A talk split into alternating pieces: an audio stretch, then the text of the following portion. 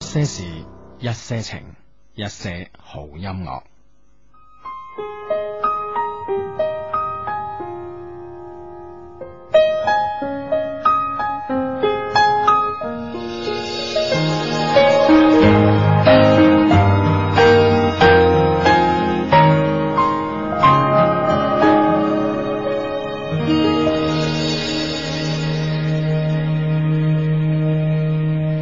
听见冬天的离开，我在某年某月醒过来。我想，我等，我期待，未来却不能因此安排。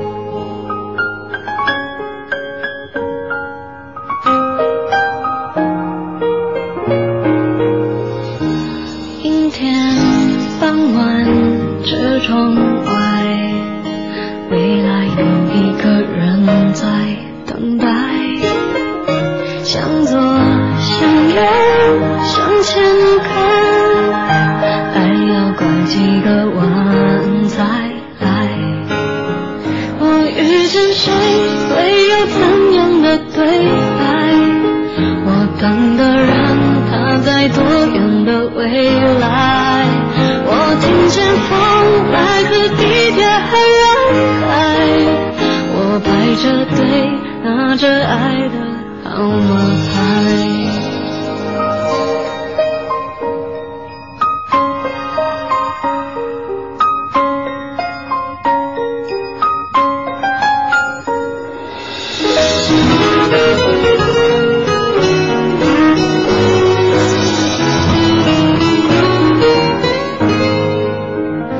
阴天傍晚，车窗外，未来有一个人在等待。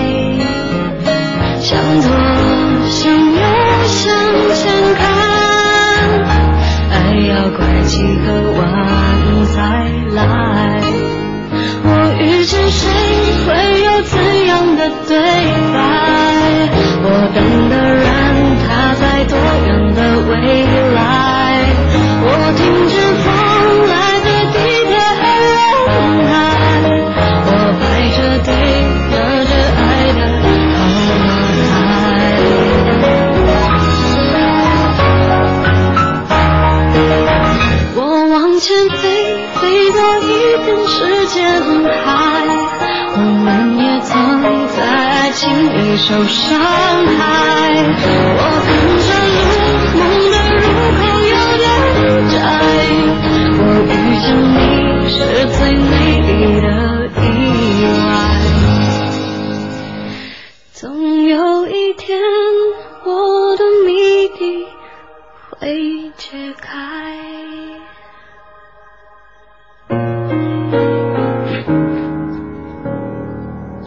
咁咁快推咗咪嘅你吓， 啊真係搞到我 清下清下喉 啲聲出埋街等你領導啊嘛， 好話啊嘛要哇，好耐冇見，好耐冇見，hello，大家好，大家好，冇錯咁啊吓，國慶啊，我哋诶一一因為休一次吓。休咗九日，哦，咁啊有兩期節目好做到噶嘛，係好多人咧都話诶、呃都有啲頸長嘅感覺吓，係唔知係。長咗幾公分咁啊， 慢慢聽翻就好翻，正常 翻吓。 OK，咁如嗯果你係啱啱第一次聽呢個節目嘅咧，就趁尾啲講下呢個節目嘅 名。呢個節目嘅名咧就叫做一些事一些情。嗯，冇啊錯，逢星期六日晚十點打後嘅都會有 Hugo 啦，同埋阿芝出現嗯喺 FM 九七四啊，珠江經濟廣播電台。啊係啦係啦係啦。咁而家講緊嘢呢個咧就係 Hugo 咁啊，诶，接住口呢 個咧就阿芝啦。哎阿志，你感冒啊？咁咁老土嘅我哋開場啊，吓，會唔會好老土咁啊？要好點樣耶啊？唔知啊，飛嚟 飛去嗰啲天地英雄嗰啲，飄嗱可能嘭 咁啊可能新人都係咁樣啊。 係係輕輕有啲感冒 啊，輕輕有啲感冒。啊，點解咧？誒，國慶玩得成，冇啊，國慶你我啊，好啊，好緊要啊，你明唔明啊？係你就出咗外，咁我冇辦法，我個人守咗喺廣州，萬 一有啲咩事，我都可以喺。萬一我啲 fans 有啲咩要求啊？ 係啊，我都應下中啊嘛，咁樣係啊。啊，我哋好奇怪啊，即嗯係啊，國慶七日流長冇 fans 話請我哋食飯啊，成嗰啲啊。咁你走咗啊嘛？你去邊 度？你去邊度威日？你去邊度威日？我去咗呃你交代一下啊。我同朋友誒揸、車就誒從廣州就去到嗯呢、個誒、廣州去到肇慶，肇慶去到梧州，梧州就去到呢、個黃果樹啊柳州，啊柳州就去到貴陽，貴陽去到黃果樹，人哦，喂，我啊聽講你哋部車幾乎散咗，人有冇散？啊冇散，部車幾乎散 咗。 係啦，哇跟哦喂，跟點解要搞啲咁長途跋涉嘅咁辛苦嘅旅程 啊？诶、因為诶、一同行嘅朋友係唔敢搭 飛機。你識啲咩 人？其實我哋唔係中意越野嗰 啲，仲要好好傻咁開一部好靚嘅車去，係啊 唉，真係衰得你係啦散晒。跟住咧，從呢、個诶黃果樹翻貴陽，貴陽咧就诶、呃一路行嗰啲咩榕江啊、三江啊、咩咩咩松 江一啊個。鎮一個系村，啦系啦系啦，行嗰嗯啲诶咩瑶族啊、短裙瑶啊、花裙瑶啊，哇啊咩侗族啊，哇 嗰啲嗰啲一一路咁翻嚟，跟住又翻到诶诶呢個桂林啦、陽朔啦，跟住喺嗯喺陽朔哼诶叫咩西街啊？係啦係啦，住咗兩晚咁樣。啊哦，跟住咧就七號先翻嚟，七號晚先七返號嚟晚先翻嚟，係啦係。啦係啦，嗯本本來咧就漏埋我 去嚇，誰知你啲根本冇預我 咁，你係幾多三十號晚十一二點先話去出發，你真係哦係，啊係啊，唉 真係搞到我哋點 執 喂啊，本來咧我同我 friend 講話去啦，咁啊，唉買飛機票啊，咁樣點點啦，嗯我 friend 咧就唔好意思同我講，唔敢搭飛 機，就睇到十一點幾啦，嗱冇晒機啦，嗱冇晒機啦，我我以為佢諗諗完一個理由，又諗個借口做，咪最最尾你你佢點知啊？佢真冇辦法 咁唉啊！哎冇辦法同我同我講，唉我唔敢搭飛機咁 樣，係好啊好啊，咁啊誒，國慶唔知你哋去到邊度玩下，咁啊無論點樣啦，咁啊我哋節目都一樣照常啊，繼續會係星期六咧嗯啊，會覆翻好多朋友通過我哋嘅 EQ 二零零三日 t o n t o c o m 上面嘅好多信件，因為積壓咗好嗯多，咁啊話觀眾都幾累， 我哋七日喺廣州就每日喺度睇信啊，將啲好嘅信揀定出嚟先，係嘛？幾辛苦啊啊真係真係，不過真係真係辛苦大字，因為咧嗯哼誒誒自我自我檢討啦，因為 Hugo 一翻工呢個禮拜，你唔知撞鬼啊，好鬼忙啊！唔好話逢 mail 必睇啊，一封都冇 睇。 哇！呢件事真係搞到我啊，真係好啦，咁無論點，我哋都揀咗好多好正嘅信啊。喂，你想唔想聽我啲旅旅旅途啲得意嘢？哇，仲有啊？係啊，我以為除咗辛苦冇咩講添。啊啊新點啊，咁咧就話說咧，诶、有一晚咧，我哋為咗睇呢個诶、誒其實咧有一個叫咩侗族嘅呢個寨啊，呢、嗯哼個呢、個呢、個咩十八層嗰啲咩塔啊樓啊嗰啲，啊唔知啊，跟住跟住仲有話诶、誒附近有個地方咧，就有個叫侗族大歌啊，啊啊呢、個即係一個唱歌嘅表演形式咁我咧哦大就。大哥， 係 啊大哥我係唱歌嘅歌咩人物咧？我要見一個 大哥啊！係啊，我咩人物咁緊要咧？都好大哥啊！你知唔知點佢啊哋？點大哥佢哋咧係曾經去過巴黎咧，就呃誒誒去震驚巴黎啊！哇，係啊，點啊係啊？呢種藝術形式。哦哦哦，咁有冇震驚你啊？當晚咁咧就我哋我哋好誒攀攀山越嶺咁樣行爬山涉水啊！行行行到夜晚咁啊，去嗰度住宿咁樣吓，借宿一宵咁樣。啊，點知咧就去到咧就可能誒、呃因為咧好多旅行團啊都行嗰條線，咁咧我哋咧就去到夜咗啲，嗯哼就冇一個似啲嘅嘢。其實最似樣嗰間賓館同最唔似樣嗰間咧係相差無幾嘅。 只不過心理上舒服啲，呢個係最似樣嘅。啊只不過似啊似樣嗰個咧就係、大堂咧就掛住一粒鐘，你知唔知啊？巴黎紐 約，唔似樣嗰啲又冇掛。哇！啲咩江咩鎮都要掛鐘 㗎 嘛，係啊，國際 化。最好笑咧就係嗯香港個鐘咧係同同呢個誒同呢個紐約個鐘嘅時間一樣嘅。咁我同佢講話佢冇電啊我話喂喂，你個時間錯咗。佢話香港時間咧點同我哋啊？我哦哦咁 咁， 緊係要啊啊！收晒啫咁樣好啊咁樣誒。嗰個大哥嗯啊，系啦系啦，就如何如何教你區分诶似樣嘅賓館同唔似樣嘅旅社嘅區別咧，就係嗯誒有五個鐘 喺嗰度，哦啊有分別有巴黎啦、東京啦、紐約啦、香港啦、誒北京啦是但啦，係 啊，咁樣嘅時間嗰啲係似樣嘅。嗯哼咁我哋卒之揾一間唔似樣嘅呢個旅行旅旅旅社住低啦，二十五蚊咁樣。 哦 咁我哋我哋嗰、個嗰、個旅社咧係誒房間裏邊咧係冇洗手間 嘅，嗯哼一層有個公共洗手間咁樣。哦哦哦啊，咁咧就誒誒呢樣都冇所謂啦吓，嗯咁、哼出去玩吓、但最特別咧，就係我哋間房咧對住個樓梯口，哦，對住樓梯口都冇咩特別啦，係嘛、咩特別啊？啊，最特別咧係我哋間房嘅咧，嗰、個燈掣咧喺個室外嘅， 個個咧上樓梯啊，覺得暗咧就開我哋間房嘅燈。喂 咁咁咁，你一晚受咗幾多次經驗啊？ 系不計其數，我同你講，又下又下佢佢佢同你啱翻嗰樣嘢好啊，大佬佢唔同 啦，佢撳咗個燈掣，跟住用自然轉，诶。就不燈亮泡壞了， 怎麼不亮？ 跟住佢走咗去，大佬，搞搞你 Hugo 啊咧，又要撳起身開門，跟住行兩步關翻個燈，翻跟住翻門，喂翻關翻門翻去瞓，诶未瞓低未瞓低，又俾人撳着個燈。啊都得啊 喎，最後咧，最後諗咗計唔掂。咁啊咁啊，揾揾張揾張紙仔啦，千辛萬苦，佢又唔係正規旅店，最正正規啲賓館係會有啲便簽啊，係俾啦你咁啊係，啦求其揾張紙頭寫住誒誒呢個呢個寫住呢個開關開啦四個字，就連喺嗰度啦攞粒飯咁樣連喺上邊。結果咧，人哋都係都係着撳我呢個燈冇反應，再撳隔離個掣，着咗個燈，跟住話誒，即係開關開啦，關對更加美容。唉，真係要係一萬多 又一萬多哦都好啲，都好啲，都好啲。今日唉開燈瞓啦，有佢啦。 唉，大佬，如果真系咯，咁我我我我哋有咁樣諗噶，我哋有咁諗，唉，着住燈瞓啦，乾脆我嗯唔識佢啦，點知人啊一陣間同我哋識鬼 咗，你知唔知等人哋啊？上嚟 見到 見到樓樓梯走廊冇光，又一撳掣一 啊！撳掣以為開嘅，又識鬼咗，唉，真係陰公。係好啊 好啊好啊不過都值得嘅，值得嘅，嗯咁啊冇錯咁啊，當然呢種旅行同誒即係話飛機啊咁樣去嗰度又嗯又兩回事啊。係冇錯啦，冇錯啦。咁啊，講晒你啲你啲好笑嘅嘢啊嗯，其實我哋啲信都都幾搞啊係吓，啊，係嘛？係啊。嗯哼，啊，首先係揀呢封啦。啊，呢封咧就話咁嘅。好啦，話說咧九月下旬某一日，本人咧去本人就讀個學院參加廣播台嘅面試，咁咁啊，樣新生啊， 係係新生有學，咁樣啊，以前叫廣播站嘅一個嗰隻台啊，係全部叫晒台嘅台同站有乜區別咧？台威添啊，聽起身會唔會啊？會唔會係台係無線收嘅咧？唔，梗係唔係啦，係嘛？佢我諗都係高音喇叭連線咁樣去啊嘅，係係嘛？嘛？我諗唔係。知咧，有知嘅朋友啊即係以以前咧，誒英文嗰陣啊，咩四級聽力嗰陣真係真係無線收啊嘛，嗯係啦係啦有人發無線收嗰啲係啦發副耳機係啦 咁但係人哋每人發副耳機嘅專用接收嘅嘢學，費喺度扣 啊。唔知係咪唔記得 咗。好啦，咁啊點啊？係廣播台去應試啊係嘛？係咁可以誒邊位可以分得清誒廣播台同廣播站咩區別嘅咧？就歡迎你通過短信形式啊 A 加上 你你所誒同、我哋所講嘅內容發嚟呢個誒零五四六零一零一零啊。嗯哼冇錯，零五四六零一零一零，歡迎你哋啊！嗯哼，咁啦，本人咧懷住輕輕有啲激動嘅心情去到面試現場。見到面試考官，我就將我嘅偶像你哋兩位，以及同你哋主持節目介紹，同你哋主持嘅節目介紹一番，兼講到我如何可以去到廣播，我如果可以去到廣播台嘅話，我會行你哋嘅路線。 哇，係一種一種模式啊！咁 啊點啊？結果點先最緊要？呢條路好難行啊！你講個個行得唔係咁啦，係咪先？系啊，曲折離奇啊，同你講，點知好不行，嗱都話咗噶啦，冇人知曉你哋嘅節目喎。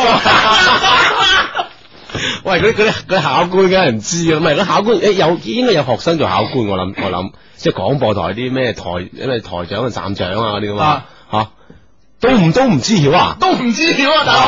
我哋新人要努力啊，你 努力啲努力啲，嗱，再講一次，我哋嘅節目咧叫一些事一些情，嗯逢星期六日晚珠江經濟台十點打後，唔該各位大佬，我叫 Hugo 隔離叫阿芝。冇錯嗱嗱，你知曉都好啊，話話起碼唔話呢個節目好唔好，起碼得個知字啊，係咪先？係咯啊點啊？結果點啊？跟住咧，我就傷心之餘，又帶點解脱嘅心態。誒點哎解嘅嚇因為我覺得佢哋實在太大鄉里啦。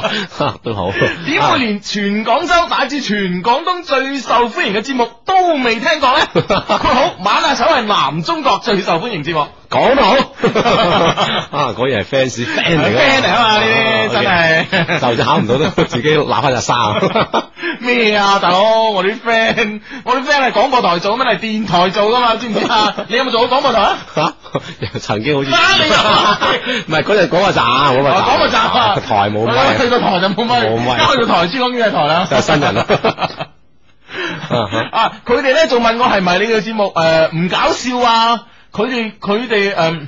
佢哋嘅誒誒哦，即係嗰啲考官話，嗯哼即係話我哋兩個啊，誒佢哋嘅節目點會有咁高水平啊？咁樣啊，係我覺得個問題出現喺呢度，可能呢個即係應試者表現得唔好，系啊，係啦你表達唔出我哋嘅精髓啊嘛，大係啊哥唔。係講真係，唉，影響咗我 哋，雖然我哋冇乜精 髓，影響咗我哋喺你考官嗰度嘅印象，你第一印象好緊要啊嘛，好，哦，咁啊點啊？唉，行我哋路線呢個 fans 唉哎行我哋路線咧行唔通 啊！好難閃喎，你知唔知啊？嗱，而而家咧，你見到你發信嚟咧，就講個原因俾你聽嗯啊。其實咧，我哋好驚人行我哋呢條路線 嘅，所以我哋買通咗考官話唔俾你去，你行我哋條線，用咩踢走我哋啊？係啊，一行啊學識㗎啦啲唉人，即係我哋條路咁好行， 咁簡單 啊求求其一堆咪噏噏嘢就得啦，係咪啊？收聽率咁高啦， 點 下又要行係嘛？啊，我哋嗯慶做咗做咗四四個月啦。啊哈，五月份早啊嘛，嗯系啊，輕而易舉就做咗珠江電視台星期六日，除咗前面嗰十幾個節目以外嘅最高收聽率嘅節目啊啦，真係難得，真係 好啊難得。 係咪？星期六日得得廿幾個節目高收聽率高過我哋啫嘛，之前嗰 啲。即係計時間早過我 哋，冇錯冇錯，你係新人王嚟啊！我哋係我哋禮貌取勝啊！係 咁啊點啊？係，結果我係普通話發音方面嘅考試俾人發現我嘅不足。哦如果我入到去呢，我都幾誒、呃我都幾後悔，因為呢，我聽翻誒、呃校園廣播嘅素質的確好麻麻，酸。 一個字酸 啊！哦咩學校你又唔講？係啊，講埋咩話？等我哋去提高下佢水 準啊嘛！言歸正傳，既然你嘅節目呢係講感情嘅，就講翻啲感情方面嘅事啦。話說面試當天呢，本人見到個非常唔錯嘅女仔，嗯但係呢，我係俾佢先出去面試嘅，無從得知佢嘅電話，只能講過不超過十句說話就扮晒嘢咁走先。你扮咩？你聽我哋節目你扮咩啊你？跟住十五個問號。啊唉啊，點辦實 在知道誒、呃，實在咧，其實我知道啲資料係不詳嘅，你哋都可能難以幫到本人。算嗯，又一個字算，你咩都算啦，你幾求其喎你， 不過聽節目就算啦， 係嘛？係喂，即係即係有人覆你啊，Hugo，嗯我哋嘅短信零四六零一零一零，佢話肯定大差別啦，台字先五筆，站字十筆，相差成倍咁多。哦你睇我哋啲 friend 咁，我哋講哦嘢，我唔知係咪數嘅，你有冇數錯？我冇認真數。台比站大 咁，有人話啊得啊，冇錯啊！咁啊，想通我哋通過想同我哋溝通嘅辦法咧，通過手機都 OK 噶，嗯去到發短信嗰欄 A 加上你哋嘅內容，發到零五四六零一零一零咁啊。嗯啱先嘅朋友咧就話去應試下，咁啊想行我哋路線，結果咧就啊酸酸一個字酸咁樣都好咁啊，學學多兩嘢可以啊，學得好啲噶，呢個路線其實都幾好行啊。係啊係啊係啊，哇！跟住呢封啊把炮咯，不過揾未揾到住，啊揾到啦揾到啦，嗯點樣把炮啊呢封把炮呢封，誒、你哋好，兩位節目主持人啊，嗱最關鍵呢句，大佬靜靜地聽下。嗯哼。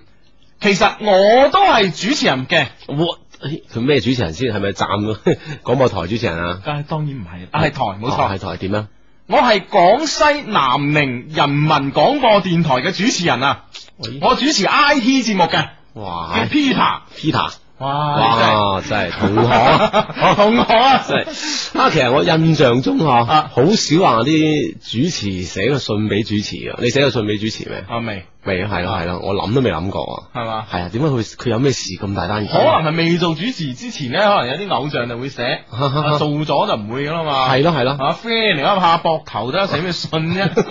係啦。咁啊，廣西南寧人民廣播電台一個主持啊，I T 節目主持 Peter 咁啊，有啊嗯有啲咩咩事要我哋幫下手啊？啊，佢話咧，我喺網上咧都係下載你收聽你嘅節目啊，我好中意聽。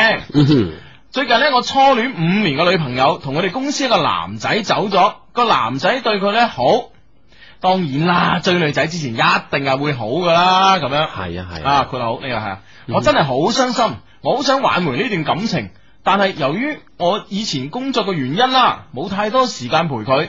有時咧，我哋台組織嘅活動唔可以帶佢去，我知道佢會好寂寞嘅，但我真係冇辦法啊。由於咧呢、呢個原因，誒、我都分析過㗎。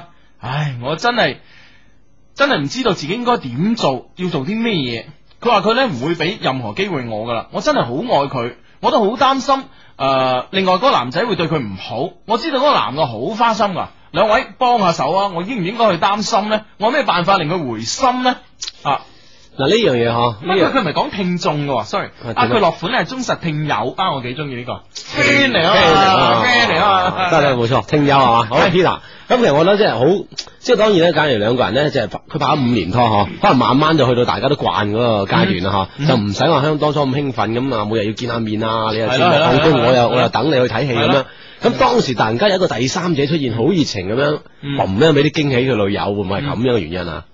诶，即係對方好熱情咁，個女友覺得嗰邊啊，點解好似當正係老婆咁樣啊，好淡啊係啦係嗬，啦啊突然間有個新鮮嘅，咁就會覺得啊開心咁就同咗佢呢件事情，可能我相信好多朋友咧都會可能會發生喺你身上啊嘅，其實嗯，系啦。咁點幫佢啊而？家嗱，诶、你話知個男嘅好花心啊，其實咧，嗱，我覺得呢個係兵家大忌嚟嘅。嗱，咩兵家大忌咧？就話你如果知道個男嘅好開心，啊，唔係唔係，sorry，好好花花心心啊，好開心係我哋， 啊好花心嘅話咧，你千祈唔好同個女仔講，哎呀，我好擔心你啊，因為個男男嗰個男嘅咧，我聽人講啊，或者我甚至乎有啲真憑實據啊，知道有一個好花心嘅人，係啊，最終嘅蝕底係你啊！係啦係啦係啦，係啦。嗯，咁咧，其實咧呢樣嘢咧，女仔喺女仔角度咧，女仔好衰嘅啊有時呢樣嘢。係嘛？系啊，真係係㗎女仔咧覺得，哎呀，你個人咁冇風度嘅，你輸咗俾人哋就到處講人壞話，係啊。係更加睇低你噶，唔係佢諗住咧，佢係咁諗噶。你同我一個講，肯定唔單止，肯定周街唱。係啦係啦係啦周街唱啲人都我都好乞人憎。係咯咁變成咧就會，哎呀，咁啊覺得你更加冇機會。咁咁但係道理上你冇理由讚嗰個人噶，咁應該點講咧？嗱，我覺得咧應該係自己打自己嘅仗，就冇將對對方放在眼內，亦嗯冇將對方作為任何一個對手嚟處理。嗯哼哼我覺得應該係咁嘅。點啊？即係自己落翻啲本錢。係啦，你氹返佢系啦，你畢竟嗱初戀五年嘅女朋友，我唔知佢诶诶诶，誒佢、係你嘅初戀，而你會唔會係佢嘅初戀啊？係咪先？嗯哼咁啊、但係咧，如果係诶诶，就算佢唔係诶诶，你唔係佢嘅初戀都好啦，咁佢係你嘅初戀咧，我相信咧，你哋之間一定會有啲好甜蜜嘅日子嗯哼一齊嘅。即係無論係咪初戀，我相信係五年五年時間，嗯總有一兩件事、嗯兩三件事，你嗯哋都好，即係話都好難忘記嘅。係呢個時候係。做翻氣氛出嚟。做翻啲氣氛出嚟。第二咧就係、五年嘅感情咧，我相信啊，以我啲經驗嚟講，五年嘅感情咧。你拍過幾多次五年 啊？系啦，真系嗱，而家而家听紧收音机旁边嘅朋友，你扪扪心自问啊，係揼啦下心口问自己啊，你你边有边几个系拍过超过五年嘅感情嘅？好難得，系喺今时今日咧，好難得，好。難得。咁我相信咧，散咧都唔係話因為漸漸冇感覺而散。如嗯果漸漸冇感覺而散咧，你都唔會係誒、呃有呢個反應出嚟，係咪先嗯哼啊？咁咧，我覺得咧，散咧就肯定係即係話發生咗某件事，有有某種摩擦引致一個導火哦，係啦起到一個導火線嘅作用嘅，催化劑啊嘛，係啦冚一 聲引揦着呢個火，引致你哋散嗯哼，嚇。所以咧，就要將呢件事，首先將重點，將呢個導火線呢件事，你自己諗清楚係到底係邊件事。我相信你好清楚，唔需要諗啊！你將呢件事咧反覆咁樣諗一諗，係你唔啱，你同人認錯，嗯哼，係咪先將呢件事解決咗佢先，係啦，真係老老實實啦。追女仔呢家嘢係咪？嗯間唔中認下錯有乜所謂啊 啊，Hugo 年年租都已經認唔少錯。認錯人啊 嗱，其實咁樣咧，其實即係講話講翻轉頭啦，其實我相信啦有，女仔咧好心軟噶，同你嚇，啊講，女仔好好感性噶嗯，好容易俾你感動。五年入邊，你點都揾樣嘢感動下佢啦，係咪先？係哎啦啊。如果你真係呢你諗嚟諗去呢五年之間咧，你哋都之間冇咩值得感動嘅嘢咧，咁啊應該散啊，由 佢。系啦，未到七年之痒就散啦， 係嘛？好咁啊！我希望我哋都可以聽到你嘅節目啊！我哋呢個 Peter，我哋都係你哋嘅嗯聽友吓，I T 節目啊，係好咁啊！希望你可以聽到啦。咁啊，應該喺網上啊係，w w dot e 九七四 dot com 上面可以下載翻我哋節目。今日覆過你，唔知可唔可以令你滿意？最緊要嗰件事，Hugo 話齋吓，解決嗰件事應該冇嗯解問題。決嗰件事，同埋嗰件事，如果係你唔啱嘅，你認錯；如果係佢唔啱嘅，你都認錯，啊你都 認錯，double 認錯，冇係啦冇咁冇係問題，咁啊冇錯㗎啦。係正所謂退一步海闊天空啊，係咪先啊？小不忍則亂大謀，唉，真係聽 友係嘛好啦，friend 嚟噶啊吓，聽友共勉之。啊好啦，friend 嚟噶，係喂，呢度有短信啊，三一零一呢個 friend 講，哎呀，我就係南寧嚟廣東實習嘅，哈哈，等我猜下嗰個主持人係邊個先。佢話誒係咪邊個某個主持人改咗名嚟你哋節目嚟問你啊？咁啊，因為 Peter 嘅，我諗佢節目名可能唔會用 Peter 嚇。係啊係啊，咁啊誒我唔因為我唔知佢係邊個佢呢啊，個係啦，咁但係咧，我相信咧喺一個電台入邊咧做 I T 節目嘅就唔會好多嘅 啫。 I T I T 係啦啊節目咧喺個電台裏邊咧，仍唔會佔好大嘅份係啊額，最多係一個星期，我諗一次兩次咁樣嗬。就好似我哋台咁啊，啊係啦係啦我哋沙煲啊， 係啦，就好似我哋嘅節目咁啊，一些事一些情都係做兩次啫嘛，係嘛？感情 I T 啊，有冤有係啦，咁啊 啊， 翻去睇就知噶啦吓。嗯，好啦，啊呢咁樣個仲有人話你啊，Hugo 呢個短信話嗯呢係係個呢個 friend 講佢話，喂誒咁蠢㗎，燈泡拆咗落嚟咪唔會又開又熄咯，咁啊你嗰間 旅店哇大佬 啊！呢樣呢個問題咧，我都諗過，但係咧，我當時望到個燈泡咧係有，即係嗰間嗰間屋啊，可能起翻嚟唔係做一開始起嘅初衷唔係做旅社嘅咁做咩啊？好高嘅做樓複式頂咁 好高樓頂。咁我哋當時咧，咁咧就試下將個將張凳啊嗯哼擺落個台面度啊，咁嚟去拆都黏住腳爭啲。嗯哼，啊，咁啊諗住算啦。哦哦咁啊，我哋原身咧諗住可唔可以將個床頭櫃就放落個台面 度，然後將張凳再放落個床頭櫃上邊。咁後尾我哋覺得，如果我哋有呢個技巧咧，我聽朝出街賣藝啦，可以。 Hugo 白你一把年紀，你唔好咁高啊咁樣咁落啊！ 啊，自信啊 你真係，唉，擒上擒落真係。好啦，咁啊，當然原來有啲咁啊，仲有人仲有個 friend 咧就話啊，你講下邊間旅店啊，下次去喎， 唔好啦，下次你就都好好偏好偏遠啊。榕江誒，榕江都係嗰個比誒比較偏遠嘅地方嚟。咁啊啊係啦，咁啊跟住會繼續會有啲咩？我哋會有信件定有咩啊？我哋诶读下短信先啦。有朋友咧就話诶广播站咧同廣播台嘅區別係咁嘅。啊！呢位 friend 話廣播站咧只係做節目嘅，而廣播台咧就好似學生會咁嘅組織，係咪有啊好多個部門，其中節目部咧就做節目噶啦。咁仲有 咩啊？仲有公關部啊！你咪講啊！啊，而家嗰啲诶，即係大學入边嗰啲啊，都得㗎，都出嚟拉贊助啊，係咩贊助佢哋嗰啲咩诶咩慶會啊、咩運動會啊，或者咩咩歌唱比賽啊，係咩都出嚟拉 sponsor 咁樣㗎。而家大學啊係啊，好掂喂㗎我，我覺得大學咧拉贊助易啲嘅喎。係嘛？你睇下咩梁球居有贊助啊， 邵逸夫有贊助啊，咁樣好掂啊！係啊係 啊係啊！逢逢身咩賽事啊，咁都出去拉贊助啊！啲學生真係咁早有啲係實習啊，鍛炼機會。啊，呢全部喺廣東贊助啊贊助咩咩咩網球場咁啊，係嘛？啊係啊體育館呢樣嗰樣係啊，邵逸夫啊，華工贊助贊助咗咩館咁唔記得咗啦已 經。係啊反正好大隻字見到邵逸夫，全部都起晒 名啊！好，好得啦。嗱，仲有呢係呢個啊呢呢個 friend 就就講佢話，嗯佢話佢想追一個大過我嘅女性有咩辦法出下招教佢？因為上次聽聽我哋高妹嗰期得啦嗬，嗯哼我哋高妹嗰期講咗幾高嘅女性，我哋會係嗯誒點樣去識佢咁啊？吓上網 down 翻個節目落嚟聽翻就得噶啦。係單個方法咧就誒、呃再氹氣啲講次，就係、上 e 九七四啊 www dot e 九七四 dot com 嗯咁哼咧就上我哋珠江經濟廣播電台嘅呢、個 呢個網站上邊咧有節目下載，節目下載咧就我珠江台好多節目都會喺嗰度下載。哎應該係所有節目啊，應我諗係唔知係咪啦。你乜就唔好亂諗，大哦佬你又唔熟，新人就唔好講呢啲嘢。 咁好在我有個諗字啊，你我哋希望每個節目都可以 download，係啦係啦係。係啦。哎呀，就咁啦，咁啊，咁啊，一些事一些情就肯定有噶啦，唔使諗，咁你就上去一單，咁啊單，喂，真係我唔記得邊一日嗰期做高妹喎，誒，琪琪琪聽琪啊聽啦，琪琪對你有幫助係啊嘅，晚下手，下次你又識過另外一種女仔咧，係咪係啊係咪先？先？係啦，係六八五七嘅 friend 講係啊，有公關部噶，喂，同我哋同行喎，我哋都係公關部喎，啊得啊， 係我哋嗯我哋啊，幾時一齊搞下聯誼加公關啊？同啲大學搞個公關都 OK 喎，應該係，大學我哋嘅受眾會會有喎，會唔會係啊？ 嘛？有啦，係嘛有啊有啊有。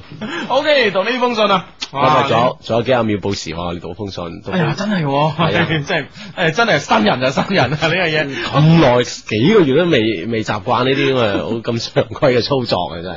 OK，咁啊同大家講下啦，你而家聽緊嘅節目呢係诶珠江經濟廣播電台逢星期六及星期日晚十點打後都會出現嘅節目，節目名叫做一些事一些情，為你主持節目嘅係 Hugo 同埋阿志哈。嗯哼我哋溝通嘅方式都有兩種，喺節目上即時溝通呢，就可以有呢個零五四六零一零一零。冇錯，咁啊，另外一種咧喺節目以外咧，可以可以通過我哋嘅郵箱啦，EQ 二零零三 at t o n t o com，咁啊喺上面都可以同我哋一齊將你啲事情講俾我哋聽啦。我哋可以喺度讀到你啦，或者係哦都係將個覆喺節目度 覆咯。節目就覆到你啊啦，，逢喵必睇啊，我而 家。逢交必睇嘅我哋真係噶。好啦，報時之後再見啦。好，係後片之後呢。 friend 嚟啊嘛吓，係 friend 又嚟啦好啦，繼續係一些事一些情，繼續有 Hugo 同埋阿志吓。啱先咧啊喺我哋前半個鐘咧就講咗有啲喺寫俾我哋 EQ 二零零三嘅 t o n t o c o m 上面有啲嘅情信嗬，嗯哼我讀嗰啲咁啊，仲有嚟自一位嚟自南寧誒廣播電台嘅一個聽友嗬嗯 p e t e 聽友啊，咁我 Peter 哋頭先都覆咗你，咁啊希望可以幫到你啦。嗯，咁樣诶有有啲朋友繼續喺度鬧我蠢啊，啊 點啊 啊？個拆保險絲密白 問，你諗唔到你。其實當時瞓到睡眼惺忪，一開口就鬧人嗰陣，邊度諗到咁多嘢？叮又着燈，嗱呢叮樣又呢樣嘢，我同你講，我哋都諗過嘅，但係嗰個燈掣咧係冇保險絲嘅，如果係咧就拆大 掣，成層樓都冇吹啊！ 啊！呢位 friend 就講佢係啊，我哋學校嘅廣播台啊有網頁製作部同埋記者部，哇！ 而家真係咁掂啊，係咯係咯大係學啊，再翻翻去讀下都好啊。喂 係嘛啊，點解冇啲？不過我哋嘅啊即係可能喺大學入邊咧受歡迎程度差，你冇話。點啊？點啊？點啊點啊啊？點樣受歡迎？如果唔係咧，我見到其他 DJ 咧，即係人哋有誒、呃即係邀請函啊，即係學去啲咩廣播台嗯做下嘉賓咁。係？嘛？係啊，真係有㗎。係啊。哎呀！即係睇下我哋兩個有冇機你覺得？我哋做多年領啊我諗，做多年領新人而家冇人識啊嘛。咁但係冇，我諗啊，即係校方唔允許我兩個出現啊。係嘛係等我哋咁煽情先講激情，係嘛？好難噶嘛，係咪先？呢樣咁係嘢要平衡下。啊，有機嘅話請下我哋兩個去講嘅嘢啊。係啦 咁你可以做 音樂㗎，啊嚇係咯，你做一 sell 音樂噶 嘛，誒真係。啊，掂啊，OK，啊，跟住咧就诶，嗯呢、個 friend 從節目一開始即總係講我哋係自己係新人，嗯其實你哋都唔算太新啦，連我阿爺都知道你哋啦，小豬上，呢個只能夠證明你阿爺接受呢個新鮮事物快，係啊好當益壯，不係啊敢不好嘢敢當年好嘢。 啊，好嘢好嘢阿啊！爺你好哎 嘛？聽緊啊？喂，咁夜都未瞓啊，真係啊！係哎咁樣。咁誒呢呢位話呢位誒呢位 friend 話，喂呢度係咪一些事一些情啊？係就單聲咁 啊！咁我點？咁樣算唔算單一聲？我哋雙聲兩把聲。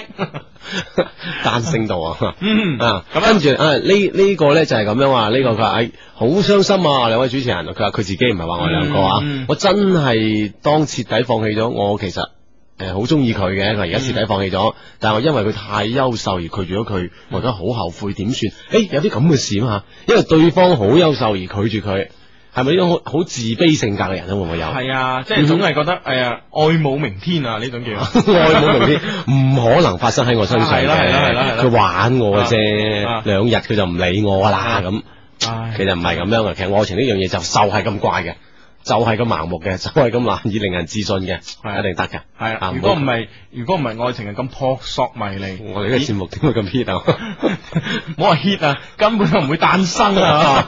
係啊，撲朔迷離真係。啊，如果一加一等於二咁簡單嘅，咁我哋我哋做咩啊？我哋係啦，信自己吓，往往就係咁樣。嗯其實佢有佢優秀，你有你優秀啫，肯定係咁樣嘅。嗯係啦係啦係啦係啦，咁樣呃诶呢位 friend 話诶點啊？诶。呃哦，呢位 friend 話誒咁樣，佢話咧誒，我係大三嘅，因為我身高咧超過一米八五，啊一百八十五 cm，仲未識到合適嘅女仔，我好想識一米六十二 cm 以上嘅女仔，請兩位專家幫忙咁樣， 哦，啊佢一一米八五係嘛？啊爭十三 cm，啊哈，嗯， 喂咁點啊？我哋點點？我哋我我哋都好難幫㗎係啊，Hugo 你手頭上有冇咁 手都唔上 係有冇呢啲一米一點唔係一點六二米以上嘅女孩？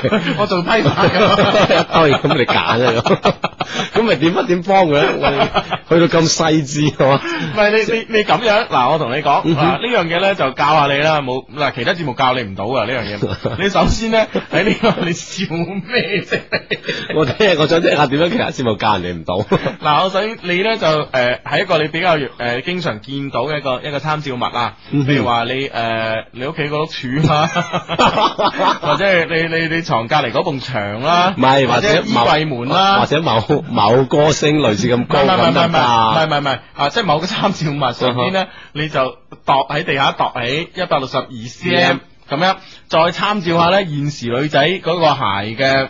即係通常嘅鞋，一般一般鞋踭如果高如果度啊如果讀書啊，即係誒比較 casual 嘅女仔咧，着波鞋嘅，嗯哼咁你啊加佢二二兩個 cm 到咁啊， 2.5啊3啊係最多啦啊係啦，最多唔超過三，嗯咁哼咧就喺度畫一道紅線，咁你嗯得閒冇事做咧，你就練睇呢條線，你喺唔同嘅角度睇呢條線，離開一步睇，離開五步睇，睇條線，咁咧以後咧你又練到自己嘅目光咧係淨係望到一條咁嘅線，你明唔明啊？唔係下下邊啲望唔到嘅，你係。一睇就知佢一睇係咪一米六一二？米六二你啱啊啱啊咦咁你就好掂啦。嗱，如果你練到呢個本事之後嗯咧，哼啊，你一見到女仔係一米六二嘅，你就行佢誒诶唔該，如果我冇估錯個嘅話，你應該係一米六二。受行呢句搭讪，你就一 定搭讪成功。其他節目教唔教到你？ 哇，其實其實你咪講目目測呢樣嘢真係要練㗎。係啊嗯因為我诶我我我識個有朋友啊，佢係新思路 model 公司㗎嘛。係哦，佢就得啦。啊佢目測好犀利㗎。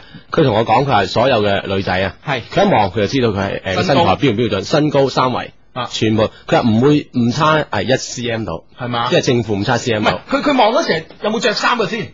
佢唔梗係着住衫啦，佢望都知道你。着件太空褸棉衲咁樣望到 啊！我真係信佢。咁你又唔好真係太空嬲嘛！你個人真係專揾呢啲講， 但係要練好耐，即係佢要係嘛佢要佢要見過好多人啊，有咁嘅經驗啊，咁咪得。咁你啊你又唔使練到要睇出人哋三圍嘅啊嗬，一米六二啊啊，一睇咁咪得啦。嗯啊，呢度都幾係你喎。練到呢樣嘢，你你就憑呢句搭訕，我估你一米六二，啱唔啱咁樣？誒，但係咧，嗱呢呢句搭訕咧睇情況喎。嗯啊點咧因為咧，你如果係誒、呃因為你你練到目目測你好準㗎，你以後會嗯啊哼哼你好準嘅時間上咧，你往往咧就誒、呃你往往咧可能係誒係 check 到個女仔咧係高幾多 cm 啊？如果咧你見到個女仔咧係着高踭鞋嘅，咁嘅話咧，唔該你係講多一個 cm。你明明一測目測到佢一米六三噶，嗯你都同佢講。我小姐，我估你應該一米六五啊，咁佢就好開心，好甜啊！係啦因為一 cm 而甜啲甜。啊一兩個 cm 氹死女仔，啊哈啊哈嗱呢啲咪橋係嘛係咁 啊嘛啊！ 咁啊，到時咧你就哇，你得喎，實在太高估唔到，我估你高過幾多， 啊 得唔得？我一米六二你都話到佢有吓。系啦系啦啊，OK 如果再去盡啲咧，從一米六二啊，每一厘米畫一個刻度，一直畫到一米一米一一一米一米七零或者一米八零，即係話你你好似練跳高咁啊係啊喎， 一厘米嚟嘅米咁高 握嘅，高握嘅哇 你真係準啊！你目測， 到時我介紹你去嗰間公司做嘅啦， 變成職 業啊！ 先測身高 啊！好啦，咁啊誒，诶、哎有人即刻回應佢喎，吓、我咁啱一米六二波咁啊，你想唔想識佢啊你？嗯哼，啊喂呢個咧七二八八嘅 friend 講，我有一米六七，不如介紹我啊希倫嘅佢叫做啊，真係一下子咁多人反 應。要我哋如何是好？啊！有人話你啊，點點點又話你計錯數啊，話你小學啲算術基礎冇打好啊。係一八哎呀係八五 C 23啊係23啊係等於二十三唔係十三啊！係知啊我哋小學基礎差啊你，小學基礎你高數學咁叻有咩用啊？你算術咁差真係，唉！ 我 哋就係練高數啊，唔我練哋算就術。練，我練得唔到數啊，高數啊，微積分啊微積分啊，線性代數啊， 嗰啲 啊，其他唔學嘅，算術你咁差真係算數計算器咁，大哥。 唉，好啦好啦，冇錯啦。咁啊，仲有呢嗯诶呢度啊，呢個講法。诶，兩位俊男，你哋好，我係你嘅忠實聽眾咁嗯啊，梗係知啦，發得诶我哋啲短信嚟嘅都係 friend 嚟噶嘛。係我有個難題，想請兩位 friend 幫下手，要救命嘅。佢話咧，我有個稱兄道弟嘅兄兄弟，昨天佢竟然向我表白表白，咁樣哎呀！嗯啊，其實咧，我哋都誒耐唔中都會收到類似咁樣嘅一啲短信或者信件嚇，嗯哼啊，可能點解點解會有咁嘅情況出現啦？你話、嗯，你就義正言辭啊啦，呢、個時候係嘛？诶，我覺得咁樣嘅啊，呢件呢件事應該咁樣睇吓，诶，做得兄弟啊，有今生冇來世 兩肋插 刀。咁點啊？唔係你嗯咪連消帶打咯，其實真係如果做得兄弟，大家都熟嘅呢樣嘢，係唔怕講笑啊，係咪嗯嗯嗯先？我拍個膊頭，哇！你唔係啊嘛，兄弟都玩咁係樣。你玩我啫，你玩我第二個啊你，係啊係啊，咁啊走咗去啊，諸如此類。嗯呢哼呢啲呢啲不軟不硬嘅釘子咧，我相信係誒佢又好落台。嗯啊哼，啊！如果佢係即係佢係啲反應快嘅人啊，即係好似阿志咁嘅咁嘅反應嘅人咧，都話啊咁都俾你睇出 啊！咁啊，我成日都 咁，成日俾你睇穿啦， 你個人啊咁啊，大家都好落台，以後都做得翻兄弟。啊如果你將件事咧太深化去，再同佢講，哎呀，我對你其實冇感覺，諸如此咁樣類。唔啱㗎，點點點點點咁樣。係啦，盞連兄弟都冇得做。啊係咪先系啦，系啦，系啦，咁係啊嘛，咁啊，而且咧就同佢講下呢件事，咁啊一連消帶打，咁啊柴娃娃講第二樣嘢咪得啦，係咪先係啦，係啦，係啦嗯哼，嗯，咁樣，诶，呢位呢位 friend 咧，仲喺度糾纏於我間房嘅嗰個燈嘅問題。 佢有冇搞錯嘅？換火得啦，出咗錢就上帝， 睇嚟你都冇乜消費意識，大哥。當時我揾咗成個縣城得三間房，你真係一啲冇一二三一五嘅意識啊！ 我哋成個縣城得三間房，大佬我哋霸兩間啊！哎呀，喂住唔住啊？我系啊，住唔住啊唉，你？真係啊！唉，所以話你啊，真係。所以你啲冇咩出門經驗嚟啊，咁啊係咁啊，下次攞個包膠布黏鬼住 佢。唉哎呀，喂喂人呢個啊，零二八九 friend 話佢，哎呀死啦！你哋咁教人，如果 miss 咗 miss 唔到嗰啲一六二 cm 嘅人，咁咁迷死迷咁迷死梗咩啊？嗯，上課當 miss 唔到啊？即係即係即係即係咩咩意思啊？哦，佢話如果你真係話即係撞唔到嗰啲一米六二嗰啲啊，咁咪死死梗梗啦！即係啊叫叫我哋唔好叫佢不離不棄，一定要一米六二嘅，勸佢諗開啲，六三、六一你都可以考慮咁樣啊！你真係叫叫我哋盯，叫個人盯住一米六二都係喎，你咪講，真有道理喎！呢個 friend 同我哋 講得。就好似 Hugo 咁唔換房啊， 搞成晚着燈 係啊。死改變頸，係喎！你其實你可以一六一六一一六三，你都可以諗下嘅。啊，係啊，係係啊啊，一六零啊，甚 至乎啊，啊，係啊，係啊，要走出呢個誤區係啊係，冇冇錯錯，多謝呢個 friend 啊！ 豁達啲。 好，有信係嘛？系哎有信啦，好繼續讀信啊！诶、如果心機旁呢個朋友咧有啲诶、誒比較長啲字數嘅感情嘅問題咧，嗯啊哼超過七十個字用短信嘅方式， 啊超過六啊九個字啊，因為我哋要 A 啊嗯哼啊超過六啊九個字诶、誒用呢個短信方式唔方便發俾我哋咧，都好似都可以好似诶呢啲朋友咁樣嘅，係诶、誒發 email 俾我，我哋嘅呢個充滿感情嘅電子郵箱咧就係 EQ 二零零三 at tom.com 嘅。嗯哼，冇錯，就係我哋嘅情商啦，嚇系，哎我哋系逢 mail 必睇嘅。啊 係係每次講到呢句说話都係有啲汗眼。 係有啲黯然。好，呢封信啦，同樣係發到我哋嘅情商入邊嘅情信啊。係第一句啊點有啲咩情嘢啊？啊，第一句咧唔讀唔得啊，係嘛？所以我堅持發多幾封俾你哋。嗱，呢樣嘢就錯啦，我同你講。哦，係，我哋啊同 m a 必睇噶嘛。我哋逢 mail 必睇噶嘛。其實咧，如果你你發發多幾封壓住我哋郵箱嘅空間咧，令到其他嘅聽眾嘅誒嘅 mail 咧彈入唔翻翻到嚟呢，咁啊你唔啱啦，係咪先？係，一因為封我哋都會睇到㗎。系冇錯啦，所以嗯咧嗱诶，再一次講下，大家如果超過三封嘅，連同一個內容連續超過三封發過嚟嘅咧，我哋三封都唔睇我哋即刻就刪咗 佢。慳翻我哋我哋我哋我睇喺目錄嗰度有咧，我哋即刻刪咗佢，一封都唔睇你，好咁嘛啊？好，好嘛？嗯嗯啊冇錯，friend 嚟啊嘛，係咪係先啦，吓？係啦，係啦嗯。但係除咗同我哋兩個 friend，其他聽眾都係你哋嘅 friend 嚟㗎嘛。係，其實哦即係所有聽緊呢個節目同埋做緊呢個節目嘅人，全部都係 friend 嚟嘅。好啦，嗯咁啊呢封誒一定讀啦。佢話唔讀唔得，咁啊讀咗啦。嗯，係 啦，讀咗開頭 啊。 係唉，佢咁樣，佢話咧，诶、救我呢啲嘢咧，你哋一定要讀啊！求你哋幫幫我啦！啊，爱你的人和你愛的人，你選擇哪個？一個人咧愛你，我就發瘋，全心全意的愛你。可是咧，诶、你或者對佢咧就毫無感情。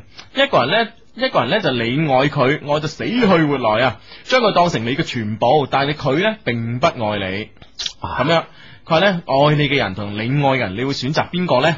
佢話我而家咧就係有誒、呃陷於呢個困境啦。嗯我哼，好難啊。！係啦，我暗戀咗個男仔 N 個月，但我係女仔，我冇膽表白喎，加上我怕醜，我係嗰種誒、呃外冷內熱嘅人嚟嘅，我點做啊？飲涼茶啦， 清內 熱。 哇，係降下火啊！ 飲涼茶啦。啊同時，我有一個诶唔係幾中意嘅男仔追我，佢真係好煩啊！可以講我好討厭佢。我而家中意嗰個男仔呢，雖然好似花心咗啲，不過呢人都幾温柔。佢對我忽冷忽熱啊！呢、個又要飲涼茶 啦。啊，涼茶真係好， 啊，因為呢，我哋之後有有有封 email 咧，關於涼茶鋪嘅。啊！我都唔知點算好，我好矛盾，因為呢，我同呢個男仔都幾傾得嘅，有啲愉快嘅經歷，我仲記得清清楚楚。不過佢好似唔係幾中意我，但我又唔確定。面對住另一個追求我嘅男人，我又好煩。我嚟講下呢兩個男人啦，唉，講咁耐先入正題。A 君係我愛的人，哈啊即係佢佢啊暗佢嗰個人啊，佢嘅優點咧係温柔。嗱，第二點好緊要，有錢。 嗯， 温柔加有錢 啊，温柔有錢迷人，最主要係我中意咁樣。哦，係啊係啊，嗯，難得一個中意啊， 係難得有情人啦。佢缺點比較花心，好似唔係幾中意我，又好似係中啊，唔係好似唔係幾中意我，但係好似又係咁樣，自己冇把握，係自己冇把握。未即係未 feel 到呢樣嘢係啦啊， ，B 君 B 君呢個呢，就诶成日追佢，令佢有啲煩嘅人，係愛我的人，佢嘅優點都幾威，點啊點啊點啊點啊咩優點係幾威都啊？幾威。 威喺邊啊？啊知啊都幾威，咩威得㗎？ 好威啊啦，總之， 總之好威，威過陳廷威。好， 佢嘅缺點好乞人憎，冇咩人中意，我都唔中意。咁唔中意就算啦，我哦呢個追佢嘅人係啊，哦佢又好冧啊，吓，好威喎，識到係個啊好威嘅男朋友。我如何選擇？跟住十個問號，兩位情聖 help me 咁樣，啊嗯求求哼，求求求求求你咁樣，好多個求字係嘛？係啦係啦係啦，好啦嗯，咁樣咧就誒點辦啦？嗬，嗯哼，其實呢個佢話佢佢自己唔中意，咁咪佢可能都好欣賞對方嘅優點就係威喎。佢點威咧？就係咧，我而家有啲有有哦即係其實我我我諗我咁諗下，無論對方點威，嗯，你既然你都唔中意，你就點啫？仲有咩好係啦好搞作啊？而你講且好乞人憎，冇咩人中意，你都唔中意，係因為啊，幾威你都冇用啦，係咪嗱先？啊你自己又唔中意，有冇係啊周圍有俾壓力你話佢係唔咯得咁樣？威過你威都冇用 啦，係咪先？ 咁啊係啦，係咪？嗯哼，咁你呢完全排除呢個視線範圍啦，係咪先？嗯咁啊另外一個啦，啊，另外一個就係你暗緊佢，係咪先？啊，咁佢咧對你忽冷忽熱咁樣，但係咧佢嘅優點咧就温柔有錢迷人、嗯啊嗯咁樣，咁誒、呃缺點啊比較花心，咁我覺得輕輕有啲錢人都誒、 呃都花啊。都唔係誒選擇會多啲，係嘛嗯喺多選擇嘅之前咧就花心噶啦，係咪先？只要人人就係咁樣噶，係啊俾多啲選擇佢啦。 佢就花心佢就㗎，花心㗎啦嗱，你試下，你試下，即係誒啊，好似阿智叔咁樣，啊誒經過嗰啲誒五五五五幾年啊、六幾年嗰啲，你嗰啲嗰你啲嗰你啲冇乜選但係擇，如果我哋節目咁做落去，遲早變成三幾年、二幾 年啦。對於嗰啲冇選擇去到糧店得一種米嗰時，阿智一定一佢何來花心啊？係啊，唔揀嘅，冇得揀就就就買呢只㗎，佢係配咪先嘅嘛，嗰陣嗰陣係係啦係啦係啦係啦有糧票啊嘛。係咯係咯，咁但係而家哇，而家超市花種米俾你揀，你人一定喺度揀嚟揀去㗎，係咪先嗯。啊？啊！你幾識為花心揾理由啊？ 嚇！你個人真係唔好信 Hugo 啊！真係好多人唔花心嚟 㗎。系咯，唔系，所以唔系我我解釋咧，就如果係如果係由於诶、呃由於自己好多優點而多選擇，咁嗯哼呢樣嘢咧就唔係叫花心，係咪先？咁我或者佢選擇一樣定咗，咁佢就永遠係呢呢只嘅咧，係咪先？嗱，譬如話有有诶、譬如話有人係诶中意食增城诶絲苗嘅，有人中意食泰國絲苗嘅，係咪？咁樣 OK，佢雖然卅幾種選擇，但係佢啊試咗幾種之後，都係覺得誒、可能增城絲苗好食咁樣，嗯，咁啊跟住就一直食落去。哦，到時咧呢種人咧就話，到時再嚟個邊度邊度絲苗咧，佢唔會試噶啦，係啊啦佢覺得誒我揀啱就係啊，係啦啊係咁啦花心人咧，誒又嚟 絲苗咁啊，不如整翻根先，系啦系啦，咁又所以啊嗱，花心同唔花心人咧就有區別就喺呢度唔啦。係話佢揀唔揀，嗯一定要揀，係梗係一定揀好嘛，係咪先？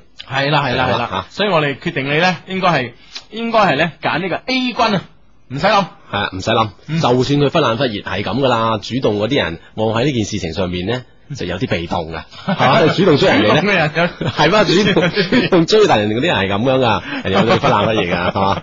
好好好，好，哦短信呢邊有啲咁講嘢喎，佢話佢問啊下係咪嗯拍戲啊嘛嗯，零零六啊，兩位哥哥小女想問下你哋，佢話前幾日我哋班兩個小情人喺大庭廣眾之下互相數對方舊事，連 K 過幾次，同邊個 K 都喺度講，嗯唔通情人嘅鬧交真係要鬧到好似拍戲咁咩咁啊嗯？哦，呢啲呢啲佢哋事後都覺得係兩小無猜嘅啫，係啊不過咧就將呢啲事咁樣大庭廣眾講晒咧，就係你唔好去聽啦，唉唔係啊，我覺得如果我隔離間唔中有啲咁嘅，我都幾樂意 噶，為單調嘅生活平平添一點情趣啊。 多啲談 資。係啊啦係啦，OK，唉，講到喉嚨乾晒，聽首歌有先啲好音樂啊！系啊，一四好音樂，诶、呢首係應該係新歌嚟嘅，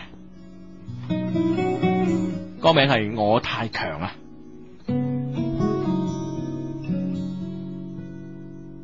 一般測試中得知，我機智，處理事務與人事，我精於坊間一百本好書，我是博士，我有過百好處，自給自足是可以。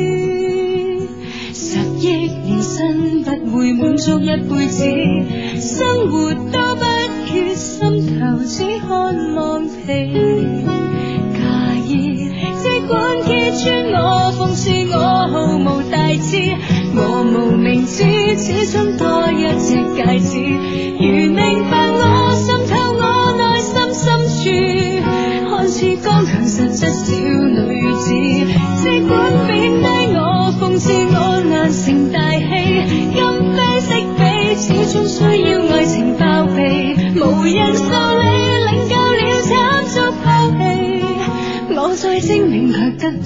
到你。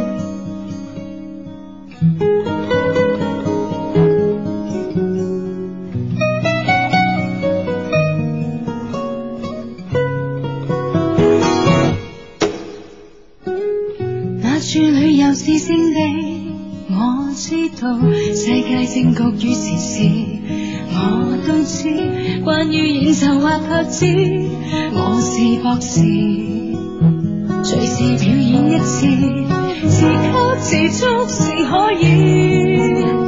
十億年薪不會滿足一輩子，生活都不缺，心頭只渴望你嫁衣。即管揭穿我，諷刺我，毫無大志，最大求知將青春給你透支，毫無運氣，輸光所有的賭注。我再堅持敵不過天意，即管貶低我，諷刺我難成大器。家中餐台不想超乎三五知己，床頭位置我永遠關手給你，就算非你我只想抱你。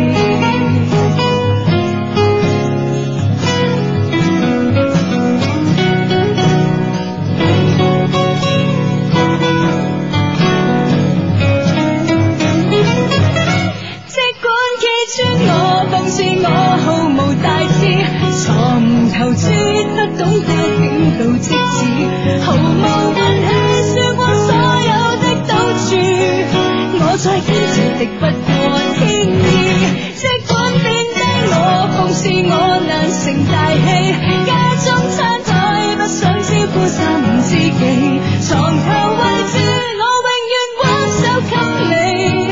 就算非你，我只想抱你。听紧呢首咧就係一首新歌啊，歌名叫《我太強》，唱歌嘅咧係關心妍啊。嗯哼，太強啊！咁啊，呢位朋友都好強啊！呢、個 friend 講佢話：我而家就面臨如同紅獎嘅選擇啦，發短信嚟嘅。佢話我聽日要參加一個全國嘅數學競賽，但又想聽你嘅節目，我點辦？點辦？點辦？啊！仲有佢佬嘅模仿智叔叔嘅語氣十分神似， 咩意思？就係搞個模仿大賽咧，人哋去參加啊！係，咁啊，呢樣嘢就好容易抉擇啫，嗬、即刻閂心機，上床瞓覺。系啦，咁啊，因為競賽呢樣嘢咧，最緊要你休息好就得啦。咁啊，係平時係靠平時積累嘅。咁嗰日我哋節目咧，你可以上翻我哋嘅珠江電台嘅網站上面 down 翻落嚟聽翻，咪就 O K 咯。係啦，係嘛凡事咧可以有重新嚟個機會嘅咧，呢啲咧就不妨放棄一下。就讓佢重新嚟 過。係啦，因為呢個全國數學競賽咧，你唔係話诶 每個禮拜都可以有噶嘛，係咪先？嗯冇錯啦。咁啊啊，聽日吓，祝你可以競賽得掂啲吓。係，咁如果你係攞到好嘅成績嚟，記住講聲啊！講聲俾我聽啊！email 或者用手機短信嘅方式，短信方式咧就係啊，我諗你都識㗎啦，唔講 啦。 email 就係我哋嘅地址啦，eq 二零零三嘅 tom.com 啊。好似咁啊，跟住喺我哋十一點到時之前，我哋有個例牌嘅環節環節啦，小測試啊。係啦測啲咩啊今次？誒哦唔好講啊心理測試哦唔好講啊參咩先唔好話測啊啊嘛。心理測試嘅問題咧就係話咁嘅啊。當你睇到個冇結局嘅愛情連續劇嘅時候，哦，你會想象劇中嘅男女主角會有點樣嘅下場？即係要你自己嚟鬥呢個結局啦。係啦，一個冇結局嘅愛情連續劇，哇，到咗某個某個鏡頭突然間定格咁樣，冇結局啦係啦。等你諗係啦，俾啲空間你諗啊，你會想象咧劇中嘅男女主角咧會有點樣嘅下場咧？咁樣啊嗯哼 A 啊 A 咧就有情人終成眷屬，我會皆大歡喜，哈哈。係，啦啊。咁咧 B 咧嗯 B 呢就係男主角死咗哎呦，啊，最後男主角死咗嘅嗯咁樣，嗯嗯呢個 B 嘅選擇。C 咧就女主角移情別戀啊，哎呀，愛上其他人，係啦係啦係啦啊係啦，咁樣。咁而啊呢個 D D 呢咧就兩個人失去咗聯絡，永遠永遠地分開咗。哇，即係 B、C、D 都幾灰色下咯吓。係啦 A 係啦咧就有情人終成眷屬啦，咁 B 咧就男主角死咗，咁 C 咧就女主角移情別戀，咁 D 咧就係話兩個失去咗聯絡啦。永遠永遠咁分離。嗯哼，係啦冇錯。咁啊，將你嘅選擇答案可以通過短信方式啊，手機發短信 A 加上你哋所選擇嘅 A 啊或 B 或 C 或 D 咧，發到嚟零五四六零一零一零咁啊，即刻可以測試到究竟你喺愛情方面係屬於點樣嘅一種人啊吓？系啦，呢、個測試你感情方面嘅一啲事，冇錯。 至於測咩嘢咧，當然公佈答案嗰時你你就就會會知知㗎噶啦。咁啦啊，即刻將你選擇答案講俾你聽。我哋聽下咧，即係喺我哋聽眾當中嚇，究竟選 A、選 B、選 C、選 D 嘅誒、嗯即係分類嚇，邊種人會選擇多啲，邊種人選擇少啲嚇，係啦就咁樣啦。就通過短信嘅方式，係 A 加上你所選擇嘅內容，發嚟呢個零五四六零一零一零啊。因為咧，我哋之前咧都發現有誒，仲、有朋友咧發去呢個零五四六零嘅，即係我嗯哋哼誒珠江經濟廣播電台嘅大 I D 咁啊。冇錯其實咧，我哋呢個節目咧有一個誒誒、一個節目專用嘅專用 I D 就係一零一零係零五四六零一零一零。咁啊，直接可以發到我哋節目入邊啦。咁啊，喺節目時間以外咧，其實都可以發，我哋喺平時都可以睇到睇到你㗎哋發嚟嘅短信嘅嚇。系啦，好，再同你講一些事一些情，十一呃點诶鐘報時之後呢，繼續繼續吓。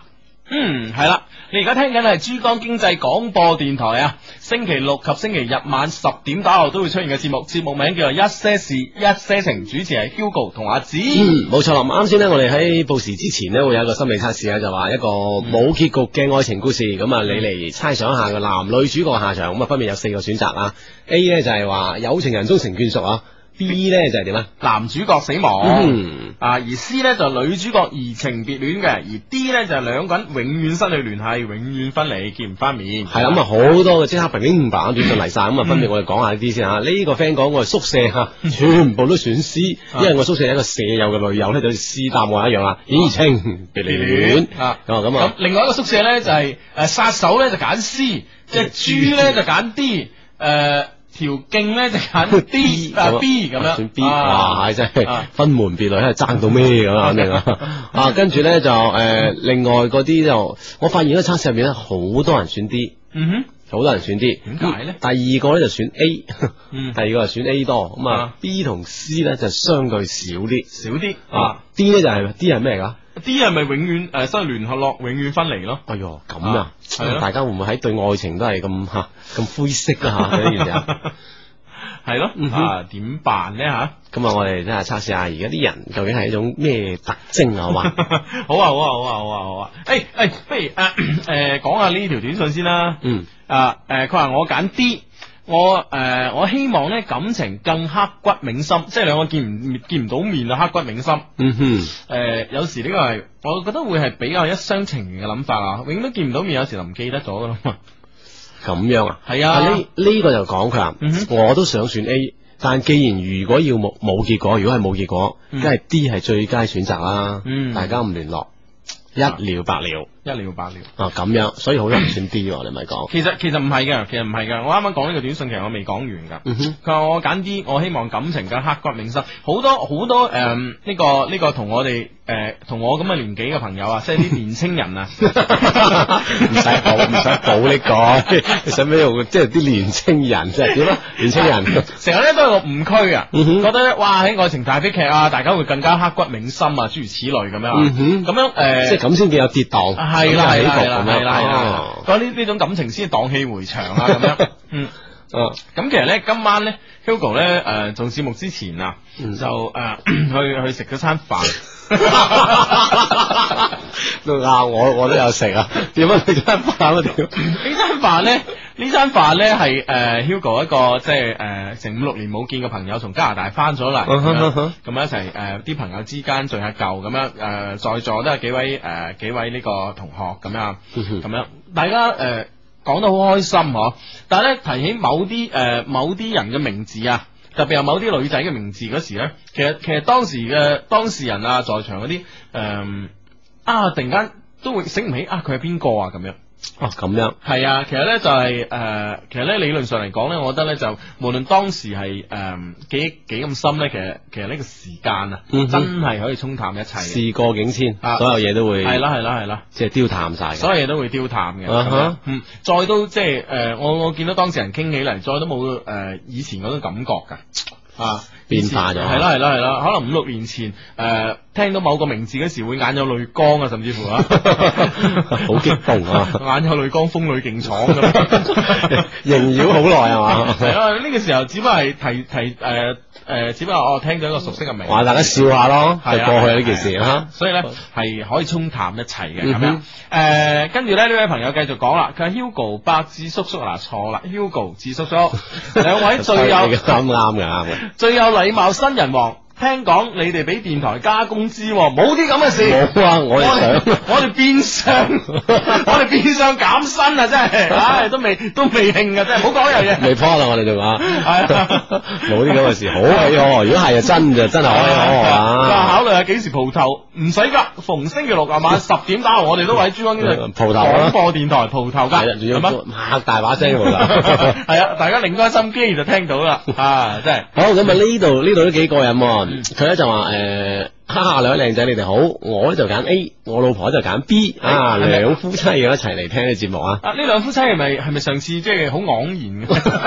嘅？ 興趣盎然，我唔知啊係興致昂然唔知係咪嗰嗰對啊，我唔唔止嗰一對夫妻聽我哋節目啊！嘅，係係我哋咁講啊，身邊旁邊嘅朋友唔唔明白啊，有啲新有啲新嘅 friend。 新聽眾啊，系有啲新 friend 唔明白，啊哈誒誒事完咧之前咧好幾期誒呢兩三期啦咁嗯樣，啊有有一一一一個短信發過嚟就話誒係我同我老公喺床上誒聽你節目，聽到好興致 哎盎然，跟住就點點點點點咁樣，跟住第二日嘅節目咧，佢哋又發個短信過嚟，佢話你哋節目開始啦，我同老公又要開始盎然 啦。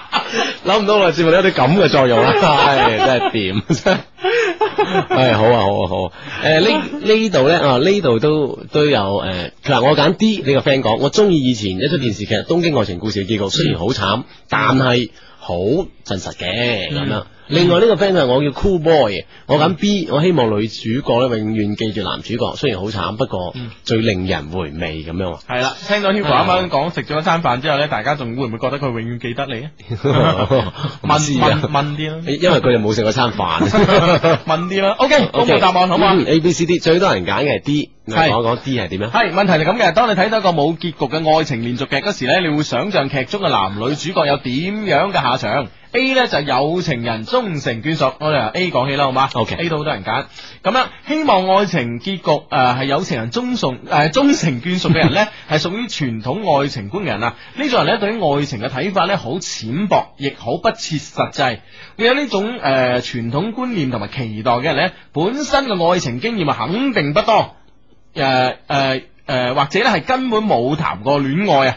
哦，即係揀啊係啦 A 呢啲。係啦，就算誒、呃、戀愛過咧，都可能係比較單純嘅情況，冇經過咩大風大浪啊。嗯哼，啊，因此咧會將自己嘅愛情觀咧投射到電視中咁樣。哦，佢啊嗯可能即係對愛情咧抱有好好嘅幻想，係啦太美好啦。咁樣係啦，所以咧嗯，凡係揀呢種係诶呢種诶 A 答案嘅人咧，最好唔好對愛情啊，尤其係瓊瑤式嘅山盟海誓、至死不渝嘅愛情咧，抱有太大嘅希望同埋呢個憧憬啊。啊，往往一啲書、一啲電視劇都影響人哋嘅愛情觀嘅吓，咁啊，所以我哋呢個心理測試咧就係警醒一下嗯你，係啦如果係咁樣嘅話，嗯千祈唔哼，好抱太高嘅憧憬，畢竟時代變啦，人都變。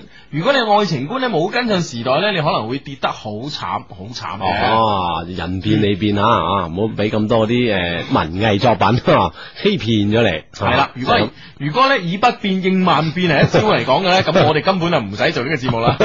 我哋咧就見招拆招嘅。嗰啲去到好高境界啦， 真係。唉，哎不過說話講翻嚟啊，呢種人咧，愛情嘅世界中咧係好稀好稀有嘅純情動物啊。好樂觀啊！系啦，嗯如哼果可以一直保持呢份真心咧，或者可以遇到一個純情嘅愛人，都話唔埋咁樣。嗯，總係會有咁好彩嘅人嘅，啊咁啊 A 嘅人咧就會有一種咁樣嘅愛情心理嘅透視出嚟，系啦，嗯哼咁呢、個个诶、呃 B 呢，就係揀男主角死亡嘅，吓佢希呢個望好凄慘嗰種啊，係啦，佢希望男主角死亡嘅人呢，喺潛意識中呢，對男性嘅愛情角色呢，有排斥嘅傾向。如果揀呢個答案係女仔啊，你係女仔啊，如果你又動起耳仔聽啦，好可能呢，係曾經诶、呃即係上個男仔嘅當啊，嗯或者係诶、呃受過一次好嚴重嘅傷啊，一個男仔傷害過好你。大嘅打擊係㗎啦，哈啊哈呢對呢對男性咧，所以之後咧就有啲驚啦，所以冇有啲失冇好望感啦，啊，有啲有啲失落啦。如果你係男仔揀呢個答案咧，就暗示你唔希望睇到誒、呃其他男人咧就有得到真愛。啊，呢種心結咧，好可能係你曾經得到一一份不完整嘅愛，或者有第三者介入你嘅愛情，奪走你嘅愛人咁樣。哦咁樣啊亦曾經咧，或者係你俾女朋友诶抛弃咁樣，哇！將將呢啲心理入上面曾經係啊擁有個陰影揭示出嚟啊！揭示出嚟啦。啊哈！總之咧，揀呢個答案嘅人咧，對愛情嘅本身咧有比較深入嘅體驗。不過，啊相對於誒比較悲觀嘅愛情觀咧，喺潛意識都有深怕自己另一半遭到意外身亡嗯啊，或者其他恐懼嘅嘅呢呢呢呢呢呢種咁嘅傾向啊，啊，有啲悲觀嘅有愛啲情悲觀，經嘅誒悲觀嘅愛情觀，係啦甚至乎咧喺喺愛情嘅路上咧，又喺有啲神經質啊。啊哈！ 有啲神經質呢樣嘢咧就誒呃唔係幾好啦。其實神經質咧同神經咧又唔同咯。好啊，係係，梗係唔同啦。好似人哋話出兩個字同 三個字啊， 兩個字同三三個個字，字嘅區別好大。係啦，咁樣咧就誒、呃希望希望唔好咁敏感咯，嗯哼因為誒亦唔好太悲觀咯，係咪先？ 哦，可能揀 B 嘅人，可能喺整個愛情嘅道路上啊，總係有啲跌撞啊、跌碰啊、嗯跌傷過啊、嗯揩損個手腳啊咁樣嗯。但係咧都唔使咁悲觀吓，明天會更好。係咁揀 C 咧就女主角移情別戀啊。 嗯，咁咧，如果係女嘅揀呢個答案咧，暗示自己對愛情誒嘅定性啊，同埋定力咧都冇信心，可能咧哦誒好可能咧做出呢個背叛愛人移情別戀嘅事啊，即係自諗住自己變唔變心都冇把握，係啊玩手自己都覺得有時會變嘅，係啦，啊你自己都冇把握。啊哈咁咧，如果男人選呢個答案啊，你係男仔，你選呢個答案咧，好明顯咧，你係對女人咧冇信心。即使咧你對愛情有好大嘅憧憬咧，都唔敢貿然去追求，深怕咧受到呢個傷害。哦咁樣咁樣，係啦係啦係啦係啦啊！嗯哼所以咧揀呢個答案嘅人啊，無論男女咧，心底都係覺得愛情嘅主導者咧係女人。哦係咁女性樣，哦即係就算係男仔咧，你都覺得哎呀，我我都係被動嘅啫，女女仔嗰方面先係主動嘅。誒、啊因此咧，誒、總係不知不覺咧，驚女誒驚、你嘅另外一半啊，女性嗰邊咧破壞愛情嘅嘅呢個完美。哦原來咁樣，係啊揀 C 嘅會有一種咁樣嘅心 態喺度，係啦係啦，就算你係拍緊拖嘅咧，你係男仔咧，你都覺得係誒、女仔主導嘅咁樣，係啦啊哈係啦，揀冇 C 把握咧就係啦係啦。如果女仔揀呢個答案咧，就對自己都冇 把 握，啊心大心細，唉，連自己都話唔埋，點話啦？呢個山盟海誓啦咁樣。OK，等等等等係最多人揀嘅呢個 D 嘅答案。揀呢個 D 嘅答案呢，就係、兩人失去聯絡，永遠咁分離啊！揀呢個答案呢，誒、嘅人呢，不論男女啊，都認為愛情呢係靠緣分嘅，不能夠強求，亦不能夠執着。愛情宿命嘅色彩好重好重哎呀。啊！喂，宿宿命論同你有啲似喎，你上次咪講過，總有一個人喺度等緊佢係嘛， 即係呢種呢係嘛，種係即樂係呢種係樂觀宿咁命論佢咪就係話啦，信緣分啊嘛，總有一啲緣分會降臨喺自己身上咁樣。係啦，啊哈但係咧，我最近咧又聽到一個數據，數據顯示喎，我即係呢個地球上咧有幾十億人啊，咁啊去咗去咗廿億誒呢個誒廿億呢個誒年紀大嘅誒呢個呢個呢個十億八億年紀細嘅，剩翻都二三十億，咁咧一半男一半女咧就 大家都十零億，每一秒見一個咧， 你都見到死都未見完，即係等佢都未一定見得到。 係啊，其每嗯實有其實有時啊，即係啲數字好殘酷噶。係你學數學你 話將件事咧做數字嚟表達咧，就覺得好殘 酷噶。你冇話冇任何感情嘅色彩啊，就係咁樣直不啦。喺呢個有個 friend 講啊，係嘛真不愧係 friend，仲記得我哋呢對昂然嘅夫妻啊咁。 friend 啊！四三一一 friend，唉，真係掂啊你啊，唉梗係記得你啦，咁 昂 然。系哎未講完嘅，揀 D 答案咧，呢種人咧，某一方面咧對愛情咧好睇得開，既然一切咧，诶、覺得既然一切咧由命定咧，所以愛人愛與不愛咧就不。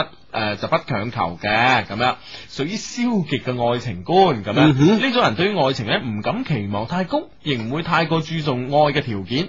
不過咧，如果遇人不淑或者愛錯人咧，好可能就俾呢個宿命論、悲觀嘅宿命論咧就害一世嘅。啊哈，嗯之後都有唉注定啊，冇計啊，係啦係咁樣噶啦，咁樣嗯咁啊令到咧搞到自己唔需要爭取一啲係嘢啦。啊，所以咧 A、B、C、D 咁啊，好多人選擇 D 咧，可能都大家都因為愛情係唔知點樣會俾人感覺就係靠緣分嚟維係咁樣，嗯睇下有冇撞到自己啱嗰個 O、k 讀咗一輪嘴，係有啲口乾嘞噃。係嘛？啊，吞口水時間出現好嘛？ 好嘅，好，播一首歌，呃诶、亦係陳慧琳近期一首歌，Hugo 都幾中意，歌詞寫得相當之好，歌名叫做《他比我醜》，唱歌嘅朋友係陳慧琳。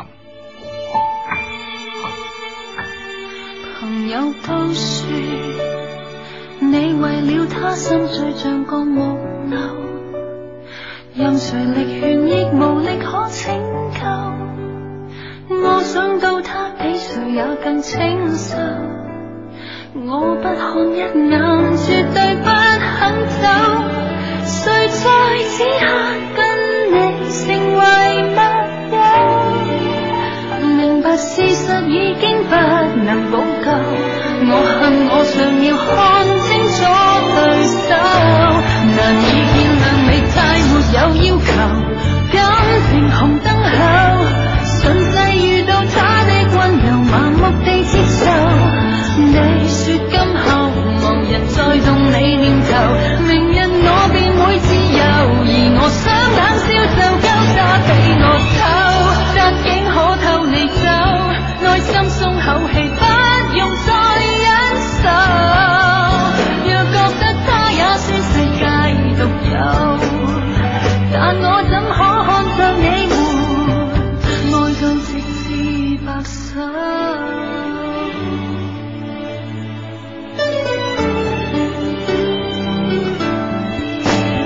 何解你厭舊愛新境也沒有內疚？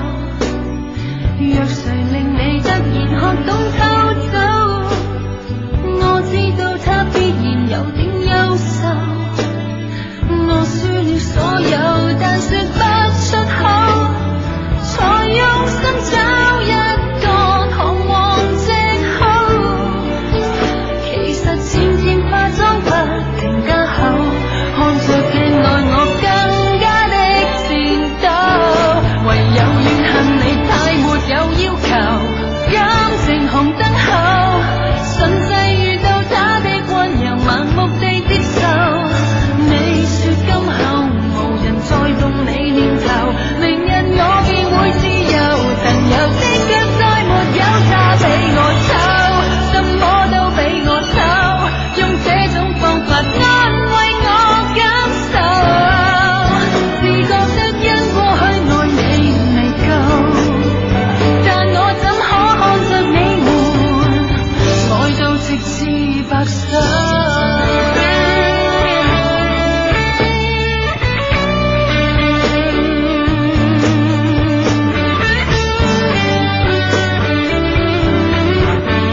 何時會令你逗留？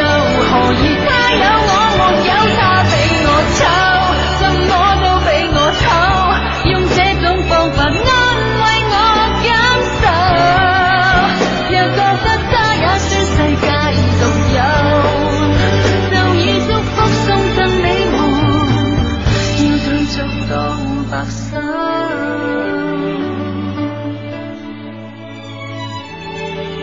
啱啱聽緊嘅呢首作品呢，就係 Hugo 近期都中意嘅一首作品啊，歌名叫《他比我醜》啊。嗯，誒、歌詞寫得好有意思，好有意思啊！有機會再播俾大家 聽。音樂編輯最慳皮， 就話憑自己一句話中意就搏命 播俾人聽，真係完全照顧聽眾感受。係啊真係 完全不負責任啊！好啦，咁啊呢個啱先我哋嘅 A B C D 嘅測試咧，俾到好多人一啲嘅愛情方面嘅希望俾你哋啟示啊！咁啊呢位 friend 講佢話。好多人揀 B 或者揀 D 咧，其實呢個係涉及咗一個定律，就叫做人性嘅二律背反，即係咧就係失去咗先知道珍貴，係本能嚟㗎。哇，係人性嘅二律背反咧叫做啊，失去就會知道珍貴㗎啦，本能嚟嘅。係咁啊樣誒、相對於 呢個二律背反嘅感慨咧，誒、呢位朋友咧仲更加犀利。點呢啊位 friend 話咧，誒、有人講過，誒、過得最快嘅都係最美嘅風景。嗯哼。伤得最深嘅呢，都係最真嘅感情。每個人嘅一生呢，總有另外一個人喺度殷殷期盼着，只是幸或不幸，能與不能咁樣。哦，哦冇錯啦，咁啊呢個咧都話喺愛情方面咧，好多人會好擅長咁吓，嗯總結出好多嘅咁樣嘅定律，咁啊係啊希望咧可以俾到大家啲嘅幫助咁樣。係啦，一條心理測試呢，就引起大家咁多感慨啦。 咁呢個 friend 呢就好得意啊，我覺得你係玩緊我哋係點㗎。啊點啊我讀出嚟，佢兩位，我係 Nico 啊，今日醫生呢證實咗我有抑鬱症，你哋可以幫到我吧？多多謝謝。咁喂，大佬聽我哋節目嘅人會有抑鬱抑鬱症症啊玩我哋啫。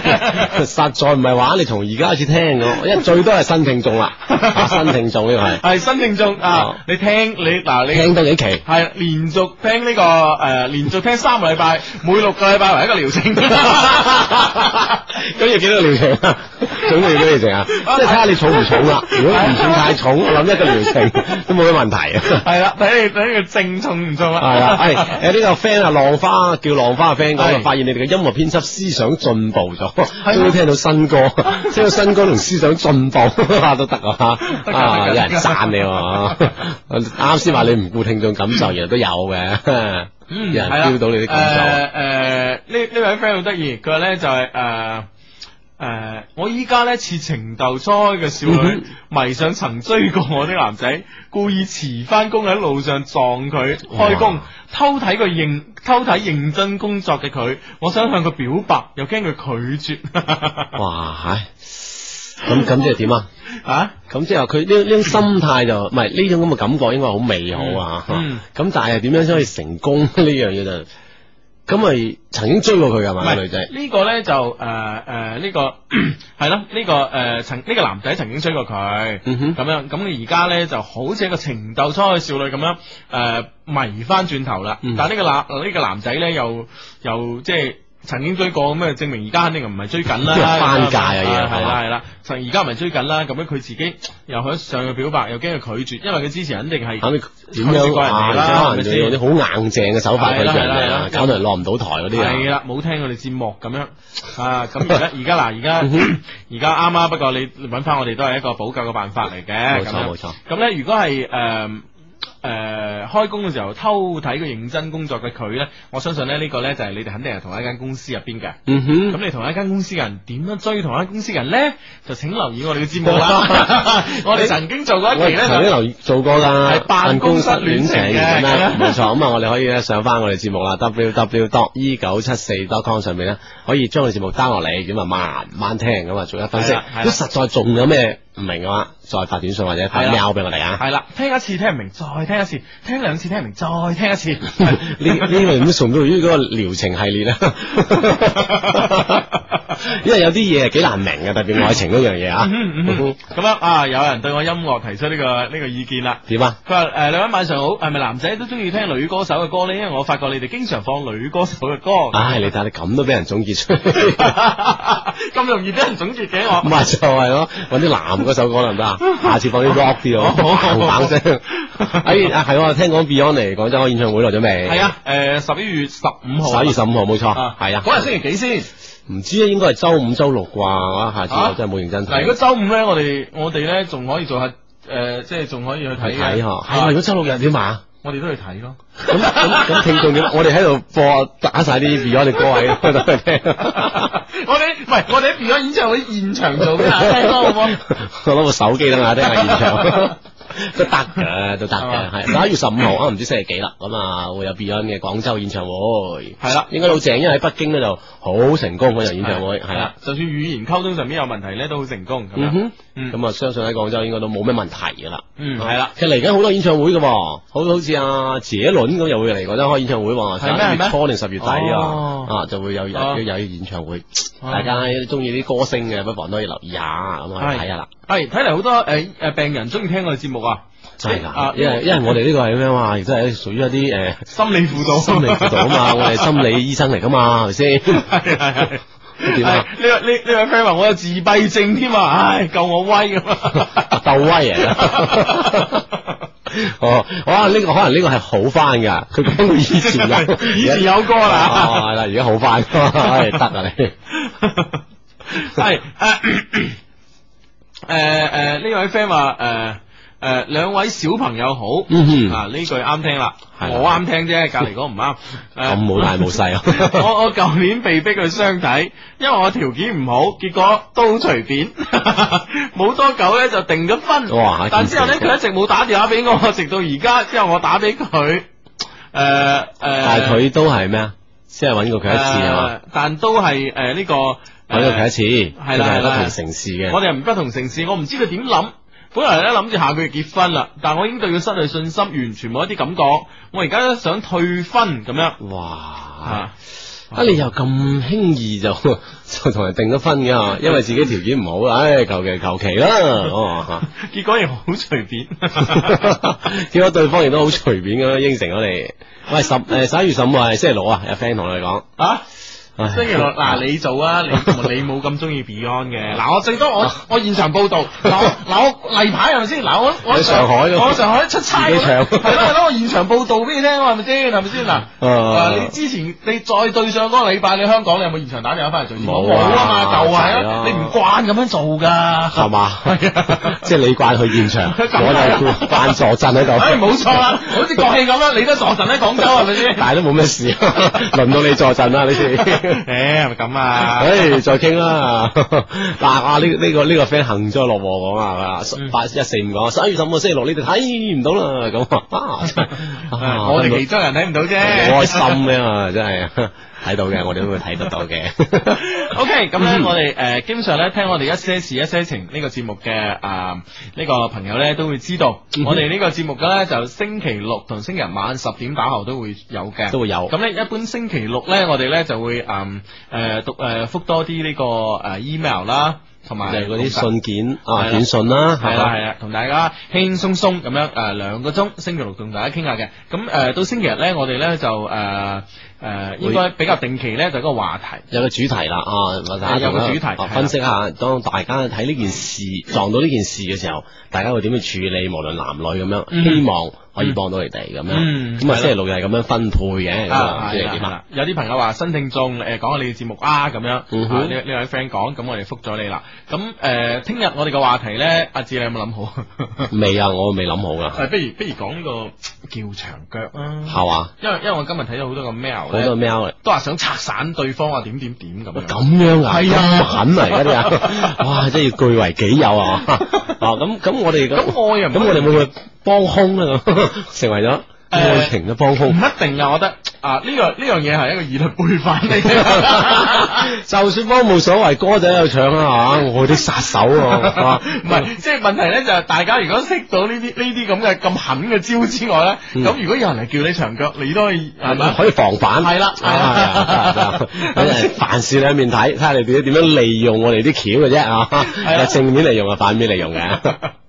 係啦，咁咧就誒、呃啊，睇差唔多時間到呢個半點報時啊，啊半點報時之後繼續同大家用短信嘅方式溝通，發短信嘅方式咧就係零加上你想同我哋講嘅內容嗯 A 加上喂 A A A 加上你想同我哋溝通嘅內容嚟呢個零五四六零一零一零冇，錯，嗯嗯 咁我哋都可以睇到你哋發嚟嘅短信啦，順便咧可以有啲誒、呃回覆到俾你啦嚇。咁啊喺今晚有好多 friend 咧都係通過呢個短信同我哋溝通，嗯另外都可以通過我哋嘅 mail 嘅嚇嗯哼，EQ 二零零三誒 t o m c o m 上面我哋可以睇到你哋嘅信件，喺節目入邊咧都會覆你哋嘅。嗯，兩個鐘頭嘅節目，诶、亦诶、誒到最後一個半小時啦。如果你嗯哼係诶而家先你開心機嘅朋友呢，嗯，你就損失咗人生之中一個精彩嘅個半鐘 啦。但係當然，以我哋一個咁好嘅節目呢，我哋唔會令你诶、係啦令你有咁大損失 嘅。總會有好嘢喺後頭嘅嚇，嗯繼續啦。咁啊，每個星期六日晚十點打後咧，都會有 Hugo 阿志出現嘅一些事一些情。啱先咧就喺誒覆咗好多嘅信啦嚇，嗯同埋短信方面，咁好多短信咧都話啊，有一個人講佢話，哎，有個 friend 講啊，叫長腳好啊，我贊成，因為咧佢成日都咁做，咩人嚟㗎你？ 酷波呢，佢係。 啊咁樣呵，系咁样，诶、呢位呢位 friend 咧就诶、誒都唔係好關我哋事喎。點啊點啊點啊佢話咧，我而家每個晚上咧都瞓唔着，都想聽心機，十二點瞓，六點起身，天天熊貓眼點先瞓得着咁樣。 哦呵，瞓唔着，十二點瞓，六點起床，都有六個鐘嘅睡眠啦。係啦係啦，OK 啊 都。你星期六日咧，你就可以遲啲起身啦。正常嚟講係咪先？係咁你可以聽到十二點啦。咁如果你係平時嘅，你話你瞓唔着，又想聽心機，咁咧我诶、你哋可以聽即係其他台啊，係咪？都係都聽九七四啊。唔係九七四你一定瞓唔着嘅，因為我哋平一至五係咩啊？陳陽老師哇！太好聽啦，節目太好聽啦！哇，講問題深入入淺出，出係咪先言簡意賅，係咪？係咁嘛你？點瞓得着啊？咁精闢嘅語言結構之下，係喎係咪先？你瞓唔着㗎。咁如果你想真係，唉，我聽心機係為咗催眠嘅啫，聽其他台 可以催到 你啊可以催到眠 嘅。啊聽珠江台絕對唔得。發達 咁咁星期六日就可以聽我哋嘅，啊唉，因為星期六日你第日可以瞓晏啲，有乜所謂啊？係嘛？星期日咁你雖然第二朝起床，但係你星期呃日日朝日頭去瞓啊嘛。瞓多啲啊嘛，唉補翻啦，係咪先唉，冇錯啦，咁樣。啊咁樣吓。系啊， 啊！呢、個 friend 問我哋嘅心理醫生考咗牌未啊？ 你話咧咁掂啊我哋，我哋去參與考牌制度嘅制定，係 考官嚟 嗯有。咁樣诶。诶，兩位诶，呃你哋好诶，相隔兩地嘅愛情會唔會诶有結果呢？我同佢相戀一年，我哋見面嘅次數屈指可數，嗯我哋嘅诶愛情呢，好似忽好忽差咁樣。嗯哼，冇錯，呢啲症狀我哋全部講過晒啦。啊誒，一樣啦。E 九七四 .com 上面 down 我哋上次有兩地情嘅話題。係啦係啦哇，，其實呢件事，我覺得我哋有一件事可能要迫在眉睫啦，要嗯真係出書啦，係嘛？係嘛？你話已經咁多問題都解決啦，嗬，好多人再翻問嘅話，要手上攞住咁樣嘅秘笈嚇，係就唔使再問啊嘛。兩地請插插插插插七十九頁，係啦， 解 決。要長腳一百零三咁。啊 系嘛？嗱，準 準備啦，準備啦，我哋我哋要要要準備做呢件事啦啊！我哋咧其實咧好多事都準備做嘅，就例 如例如我哋請呢個助理，哎呀，好多人問我哋請咗助理未啊？Hugo， 答案係啊唉未嘅，唉，真係黯然啊，咩咁 啊？係其實的確好多好好嘅朋友，係好正嘅 助理都诶 mail 俾我哋啊，將佢條件啊講晒俾我哋聽。係咯係咯。咁我哋咧就 點啊？我哋我哋點啊？ 我我哋哋其實都咧。好多考慮我嘅哋。花多眼嗯亂哼啊！誒有啲咧就話出咗嚟做嘢㗎啦，即係誒工作比較清閒，嗯咁哼樣可以係誒兼職做埋呢樣嘢。但係問題咧，Hugo 同阿志一致認為咧，即係話如果你係真係有有一份誒正誒日頭嘅工作呢係啦冇錯哦咁咧你你再幫我哋咧，其實就等於係誒我同阿志而家嘅狀態咁樣。嗯系咪先？啊誒、呃平時有自己工作咁樣誒、呃做一個誒、呃、週週末做一個 part time 嘅 DJ 咁樣，係啦啊咁、都會係都幾幾攰啊，幾攰啊幾攰一件事。係啦咁係啦如果係大家都啊咁攰嘅話咧係，咁令到各行各業出現問題啊。係啦 係啦，所以我係咪我咁啊我哋兩個攰好啦，唔想你哋攰。 係啊啦，咁另外咧有啲咧就係誒嗰個誒有啲咧就係 點講咧個個條件太好啦，大佬、嗯啊！我哋咧就你知啊，你防人之心不可 無。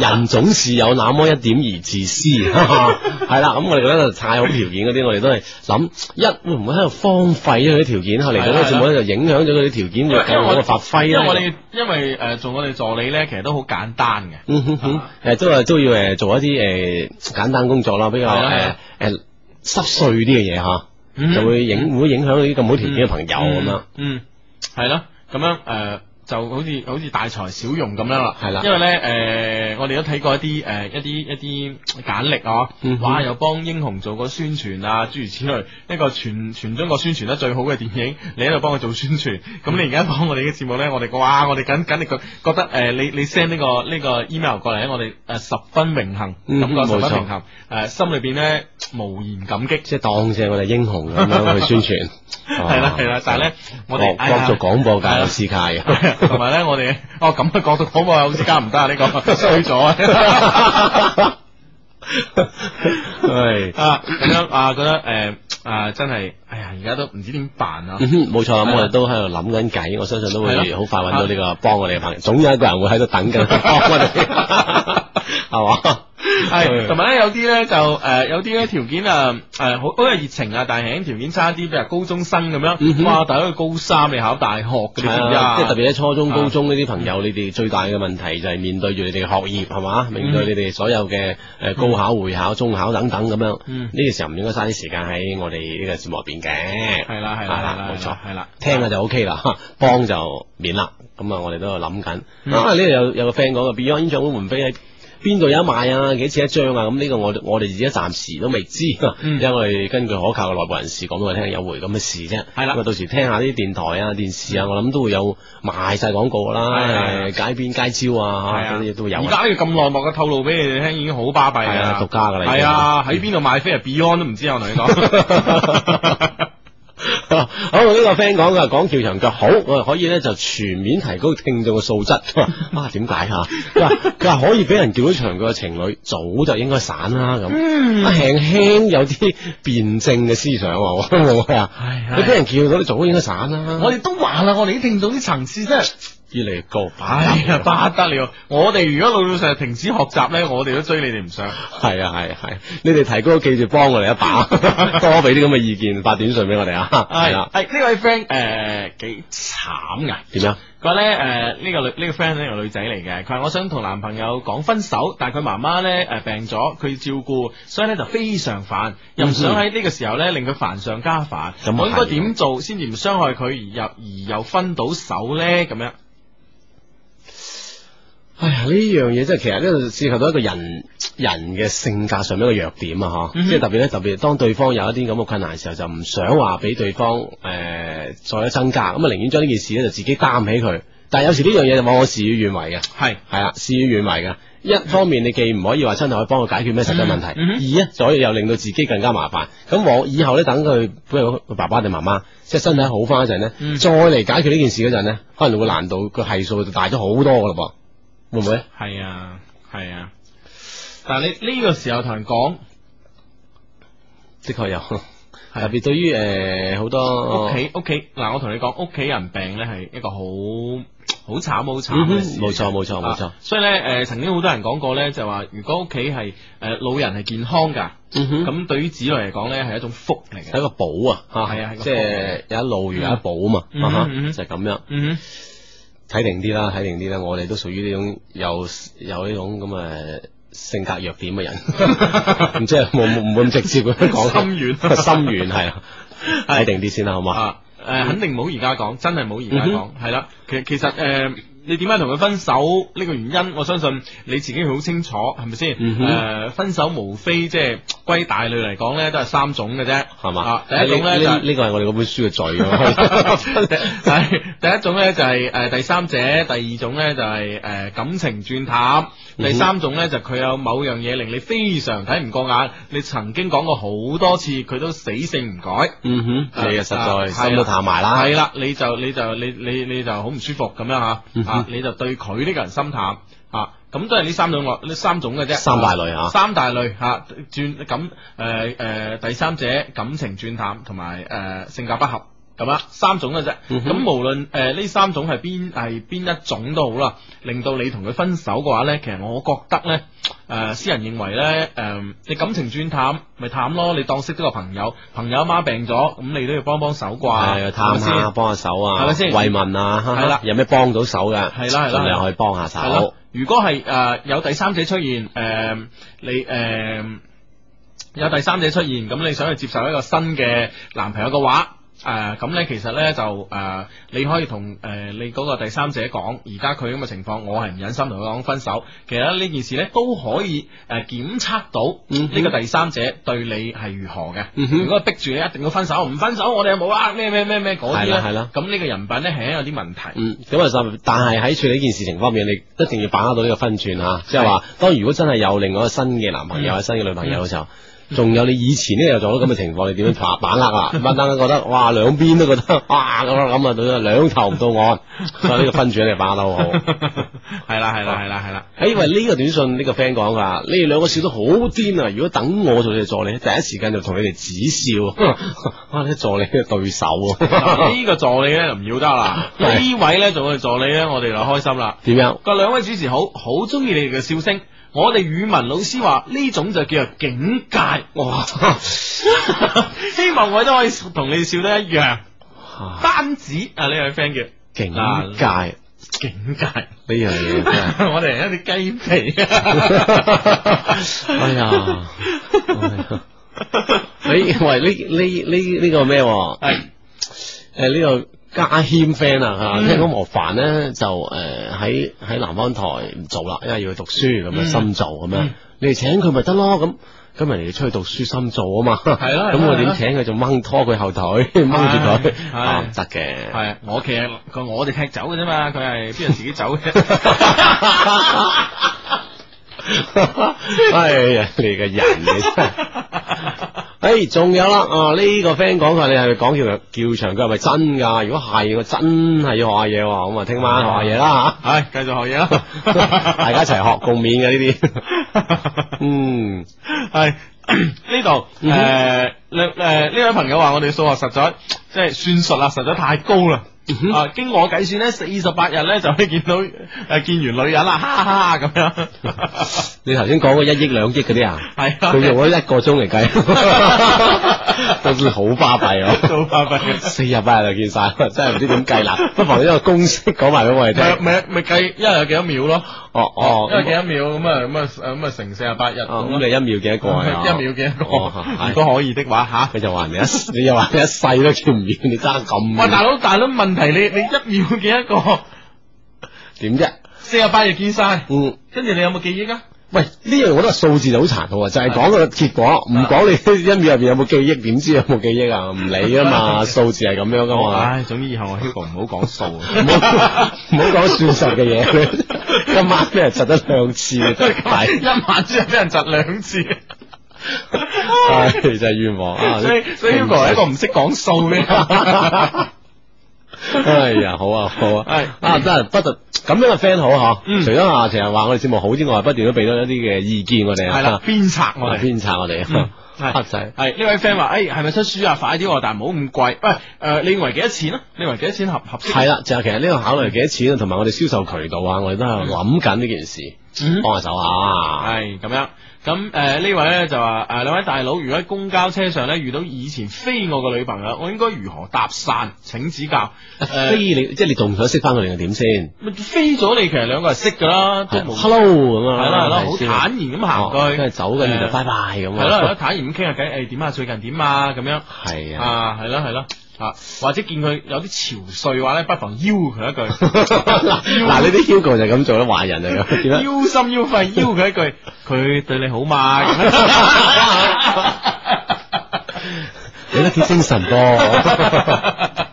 好啊，好啊，好啊。得唔得啊？得啊得啊得啊 friend 嚟啊嘛，我哋幫 friend friend 啊嘛，係咪嗯先？哼，啊，咁 樣喺哎呢個想做我哋助理，佢話唔使工資嘅，想多學啲經驗啊。佢因為中師三嘅學生，嗯，即係可能三年級學生嚇，係英語專業嘅，哎我係咪？冇啊冇啊冇啊，凡啲唔要錢啊嗰啲，嗯，呢啲就係想影我哋相，跟住發上網嘅，冇制。咁樣嘅咩？ 有啲咁嘅人嚟噶， 係係 咁人人哋諗啊，又有錢我又可以影相，啊幾好啊！ 咁啊仲弊。係咁嗯樣， 哼呢度啊，我睇下嗯我我睇下睇下呢度個短信先。呢啊呢呢個呢個短信咧就係話咩啦？嗯佢話佢係一個視愛情如糞土嘅靚女，我只係聽過視金情金錢如糞土㗎咋。佢話愛上咗一個比我十大佢十八歲嘅。有婦之夫，哎呀，應唔應該同佢開始愛情如糞土？嗯，咁肯定唔好開始啦，呢、個係嘛？哦，唔既係喎。點啊咁我啦，我覺得嗱咁樣嗯哼，啊，我哋首先咧睇愛情咧就係單純咁嚟睇嗯哼，啊，我咩哋叫我哋愛情啊？咩叫愛情？我真係好中意佢。嗯哼？佢亦好中意我，只不過我哋係呢個相濡以沫啊，係啊， 佢嘅愛情唔 係唔係，我又好中意佢，佢又好中意我，係咪先？我又好有理由中意佢，而佢又都好有理由中意我。嗯嗯啊哼，你就是那 個他，他就是哪個你？係 咁嘅時候呢種就叫愛情啦。哦，但係咁咧，樣啊，啊呢種就叫愛情。首先呢種叫愛情，咁咧，然之後咧就係話大家撞嘅時間 timing 啱唔啱啦？嗯哼，啊，呢個時間啱唔啱啦？係咪先？咁佢有婦之夫，咁誒證明你哋撞嘅時間係唔啱嘅。唔啱嗯嘅，就唔叫愛情，啊唔啱啊唔係，係一個诶、呃、時诶有缺陷嘅系啦，有缺陷時間上唔啱嘅愛情。啊哈。嗯，咁人哋就話視愛情如糞土，我話知係咪叫愛情啊？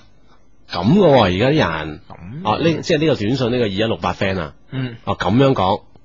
仲要係一個靚女，哦即 好笑咩？啊，冇靚女咩？你以為？ 即係無論點樣，即係話喺即係有時好多嘢就主觀上啊，我覺得係係冇冇問題嘅，嗯即係企喺自己一個人去講呢件事係冇問題嘅。但係假如你將呢件事放開咗，其實呢件事咧唔單止涉及你一個人啊，嗯都有涉方涉及嗰、個呃大過你十八歲嗰嗯個有夫之婦啦，仲有佢嘅妻子啦，或者甚至乎佢哋嘅仔女啦，吓、嗯咁樣嘅話咧，就當呢件事我又將擴大一諗嘅話咧，如果好多人都涉及到呢件事當中咧，你就會諗一諗，究竟你係咪視一視愛情如糞土，即係咪視一個道德如糞土咧，或者視咩咩如糞土咧？咁都會考慮呢件事。系啦，因為當愛情唔係兩個人之間嘅事嗰時咧，嗯就會係一個诶、呃因為每個人身邊咧總會有一個自己嘅社群，嗯哼，有一個圈子系嚇，啦，呢個圈子亦可以睇成一個小社會。嗯哼系咪先？咁當當呢件事不再係你兩個人事之誒嘅、時候咧，就可能係一個小社會嘅事，係你嘅你嘅你嘅誒、呃你嘅呢個類群同佢嗰個類群嘅一個一個一個一個一個一個一個一個融合咁嗯哼，樣。究竟呢個類群當中會唔會係融合，或者係產生衝突咧，嗯或者產生好激烈嘅矛盾咧？咁、嗯就究竟就睇乎你喺呢件事嘅把握方面啦。所以嗯我哋嘅意見吓，勸你都係收手咁樣。嗯，或者係解決有有能力解決晒所有問題。誒、當誒呃呢、個問題成為你同佢兩個人之間嘅問題嘅時咧，咁就可以繼續，啊哈哈係咁樣咪吓。先？誒呢呢個 friend 講啊，將將你本書啊嗯擺喺地鐵二號線入邊嗰間書店就得啦。嗰度好多人幫襯嘅， 咪擺一間就得噶啦。 一間就得。 哇！係呢個 friend 就講出書記得全球發行啦，咁 樣生活喺你哋身邊，生活喺你哋身邊嘅人真係好啊，因為佢哋都好快樂咁樣，係嘛？嗯。係啦係啦，呢個社群嘅問題啊 真係，系咁嗯哼样诶，呃呢位咧就系诶。啱啱打開心機聽你節目係第一嗯次，哼我想問下你哋，我同男朋友相戀一年幾，但我一齊呢嗰時呢就好少講嘢嘅，點解？其他人都唔係咁樣嘅，一年幾就好少講嘢啦，吓咁 點辦咧？咁或者係個對方係一個好木訥嘅人啦，啊哈！係咪先？其實咧，每個人都有性格啦，我諗就睇你兩個人夾唔夾嘅啫。嗯有啲人就中意呢種人嘅，嗯有啲人完全就唔會理會呢種人嘅。咁嗯既然喺埋一齊，我相信你話多話少有另外一樣嘅優點吸引咗嗯你。咁呢啲你咪主動啲同佢傾偈攀談啊，同佢係係嘛。咯係咯，你仲對佢有感覺嘅話，可能佢一講多好多嘢講，好似好似 Hugo 咁樣，你就覺得哇呢個人咁口水佬㗎，反咁洗樣喎係啊 係啊，你反而唔中意佢呢，係係咪啊，先？反而中意阿志啦， 嗯 就 係咁樣嚇。系，其實我哋兩個人咧就提供咗兩種類族群俾大家 揀，你再邊個？我就話呢個 friend 講啊，我要學院嘅大三學生對你哋所講嘅助理有興趣，請問具體嘅工作時間係咩時候咁樣？ 嗯，诶，不定時啊，不定時。我哋蘇豪一族嚟嘅，蘇豪一族嚟嘅。蘇豪你可以喺屋企做嘅，係啊蘇豪一族嚟嘅係係係嗯係主要係啲诶文件嘅往來啊，信件嘅打印啊，信件嘅往來啊，有時處理下啲誒簡單嘅感情問題係啊，啊幫手處理下咁樣係啊。啦係啦係啦。哦，咁人哋發信嚟幫手講啊，多謝啊，咁樣嚇，嗯好咁簡單嘅啊樣啫。咁咧诶呢位朋友咧發咗好多次嚟啦，我點都要覆下你啦。點啊？佢話 Hugo 英文名點拼喎？你诶你呢個拼法係啱嘅 ，H U G O，係完全 啱啊係完全啱嘅，你唔需要再問啦。嗯啊哼嗯啊，有人問我用咩手機啊，真係啊咁我點答你 啊？我哋唔係代言人， 係我哋唔答你。有朝一日我哋代言某品牌，講俾你聽用咩手機啊？係诶呢呢位 friend 咧就話，我想追我堂妹嘅契，我堂姐嘅契 妹。 嗱嗱嗱，你千祈唔好入呢呢圈套嚟噶，你明唔明啊？更加咧就頭先你算術上出咗問題啦，更加呢啲呢啲呢啲關係上你又唔識計，你唔好計啊，你唔好 幫我唔計，我對照讀。 係啊， 我通過非正常嘅途徑有咗個 QQ，咁樣我扮一個陌生人同傾偈，诶、有同佢表白我係邊個嘅必要咩？梗係冇啦，大佬嗯係咪先？係先 Q 住先啊先 Q 住先咁樣。大家啊俾個驚喜佢，我就係我咁，啊 咁就得噶啦。我 就是我咁 樣啊系啦。诶，呢位 friend 話诶，我都係 Beyond 嘅歌迷，Beyond 係咪十一月十五號開演唱會啊？十五號我生日波咁樣。真係㗎，反正我收到風應該就真係㗎，係啊係啦，嗱，以阿志中環呢個公關娛樂界咁多年，佢哦應該都冇咩流料。 系咁样。嗯啊嗯哼，誒仲有呢個講我哋本書啊，佢話唉好似我哋真係開咗有本書咁，書平啲好，最好梗係派街坊啦。佢話佢話我係做秘書啊，就就啱啱想影你哋嘅相，又攞出去 賣，啊賣到我不如自己影自己賣啊，咪就係啲錢俾你賺，做咩啫？你又天真啊！ 俾人買啊啲 相，俾人睇下且咁啊擺翻低， 唔知擺埋喺邊啊擺翻個檔口啊，大佬。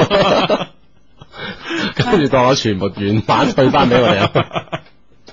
係，哇！呢呢位呢位呢位 cool boy 好犀利喎。點啊啊，第三條短信啦，今晚 friend 啊嗯係 friend 嚟嘅呢個真係。我聽誒，我聽講咧，聽翻你哋講叫長腳咁樣。係啊，你聽到㗎啦，啊係啊係聽啊講就聽第二個人講咁樣你。系啊，咁 诶。誒揾我 cool boy 啦，包你诶、誒素養提高唔少啊！而家係咁先 啦，咁哦樣咩意思啊你？喂喂，有人撐你啊係，friend 係係 Hugo，八一八四 friend 講啊，四十八日咧先係咩四百幾萬秒，佢話係吓，嚇咁你頭先計咗有幾多個女嘅話？唔止四百幾萬吓，十诶、當当十五億女仔咯。哦咁佢四十八日係唔啊夠噶，唉， 計錯咗，亂咁大我咧。 明知 Hugo 唔襟大啊，佢又佢仲要大人哋真係，系喂，有人同我哋有有有人同我哋咩啊？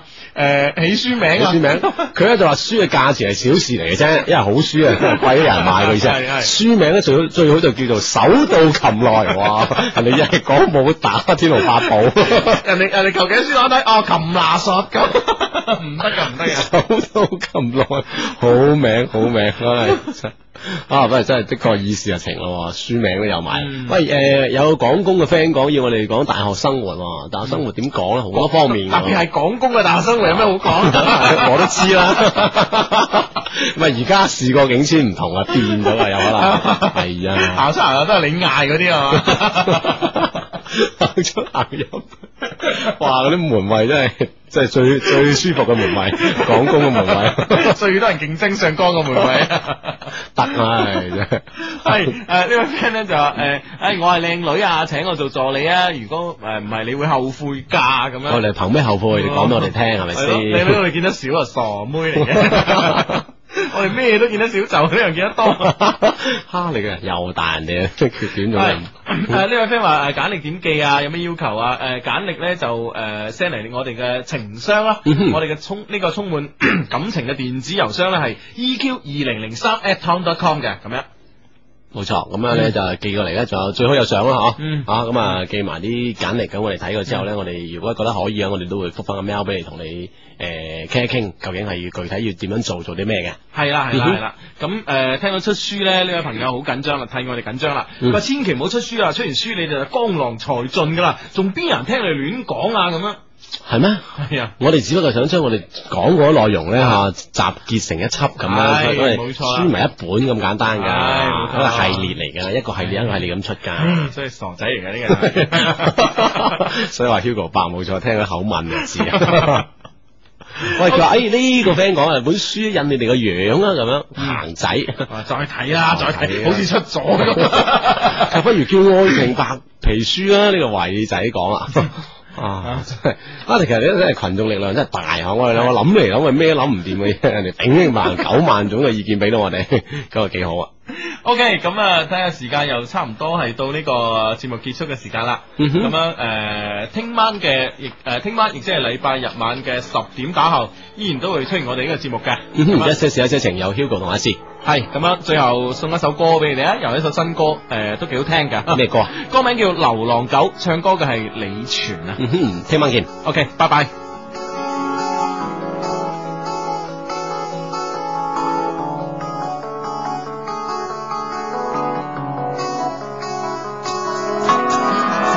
那天我在有更多狗的情况下，把你带回了家。当然爱你爱来释手，你也就衣来伸手，饭来张口，吃完了都跟我走。晚上还跟我分享一个枕头，我给你掏耳朵，剩下喷香水，看距离更注定我懂。你唯一要做的就是每天都回家后和我握手，左手换右手，右手换左手。左手换右手，这个来的太快，让我热昏了头。我以为就这样能够喝天长地久。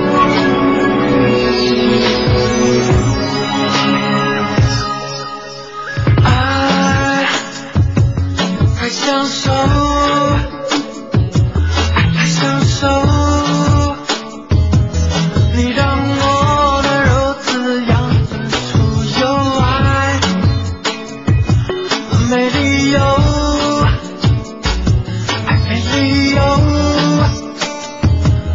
爱让多数人都丧失了自由。不过是在几年以后，啊我的温柔不在，你也有了我的念头。有天我们在街头面目和说分手，你立即买瓶酒庆祝童话自由。如果自由。我白天在街上闲走走，到处逛逛，交了群狐朋狗友。有个样的小母狗还做起英你的男友，他和一对圣伯纳私奔，一到我琉球。后来我天天借酒浇愁，穷困潦倒，睡在臭水沟。在梦半醒时，想了 想你也累了，才发现你是只思念我的。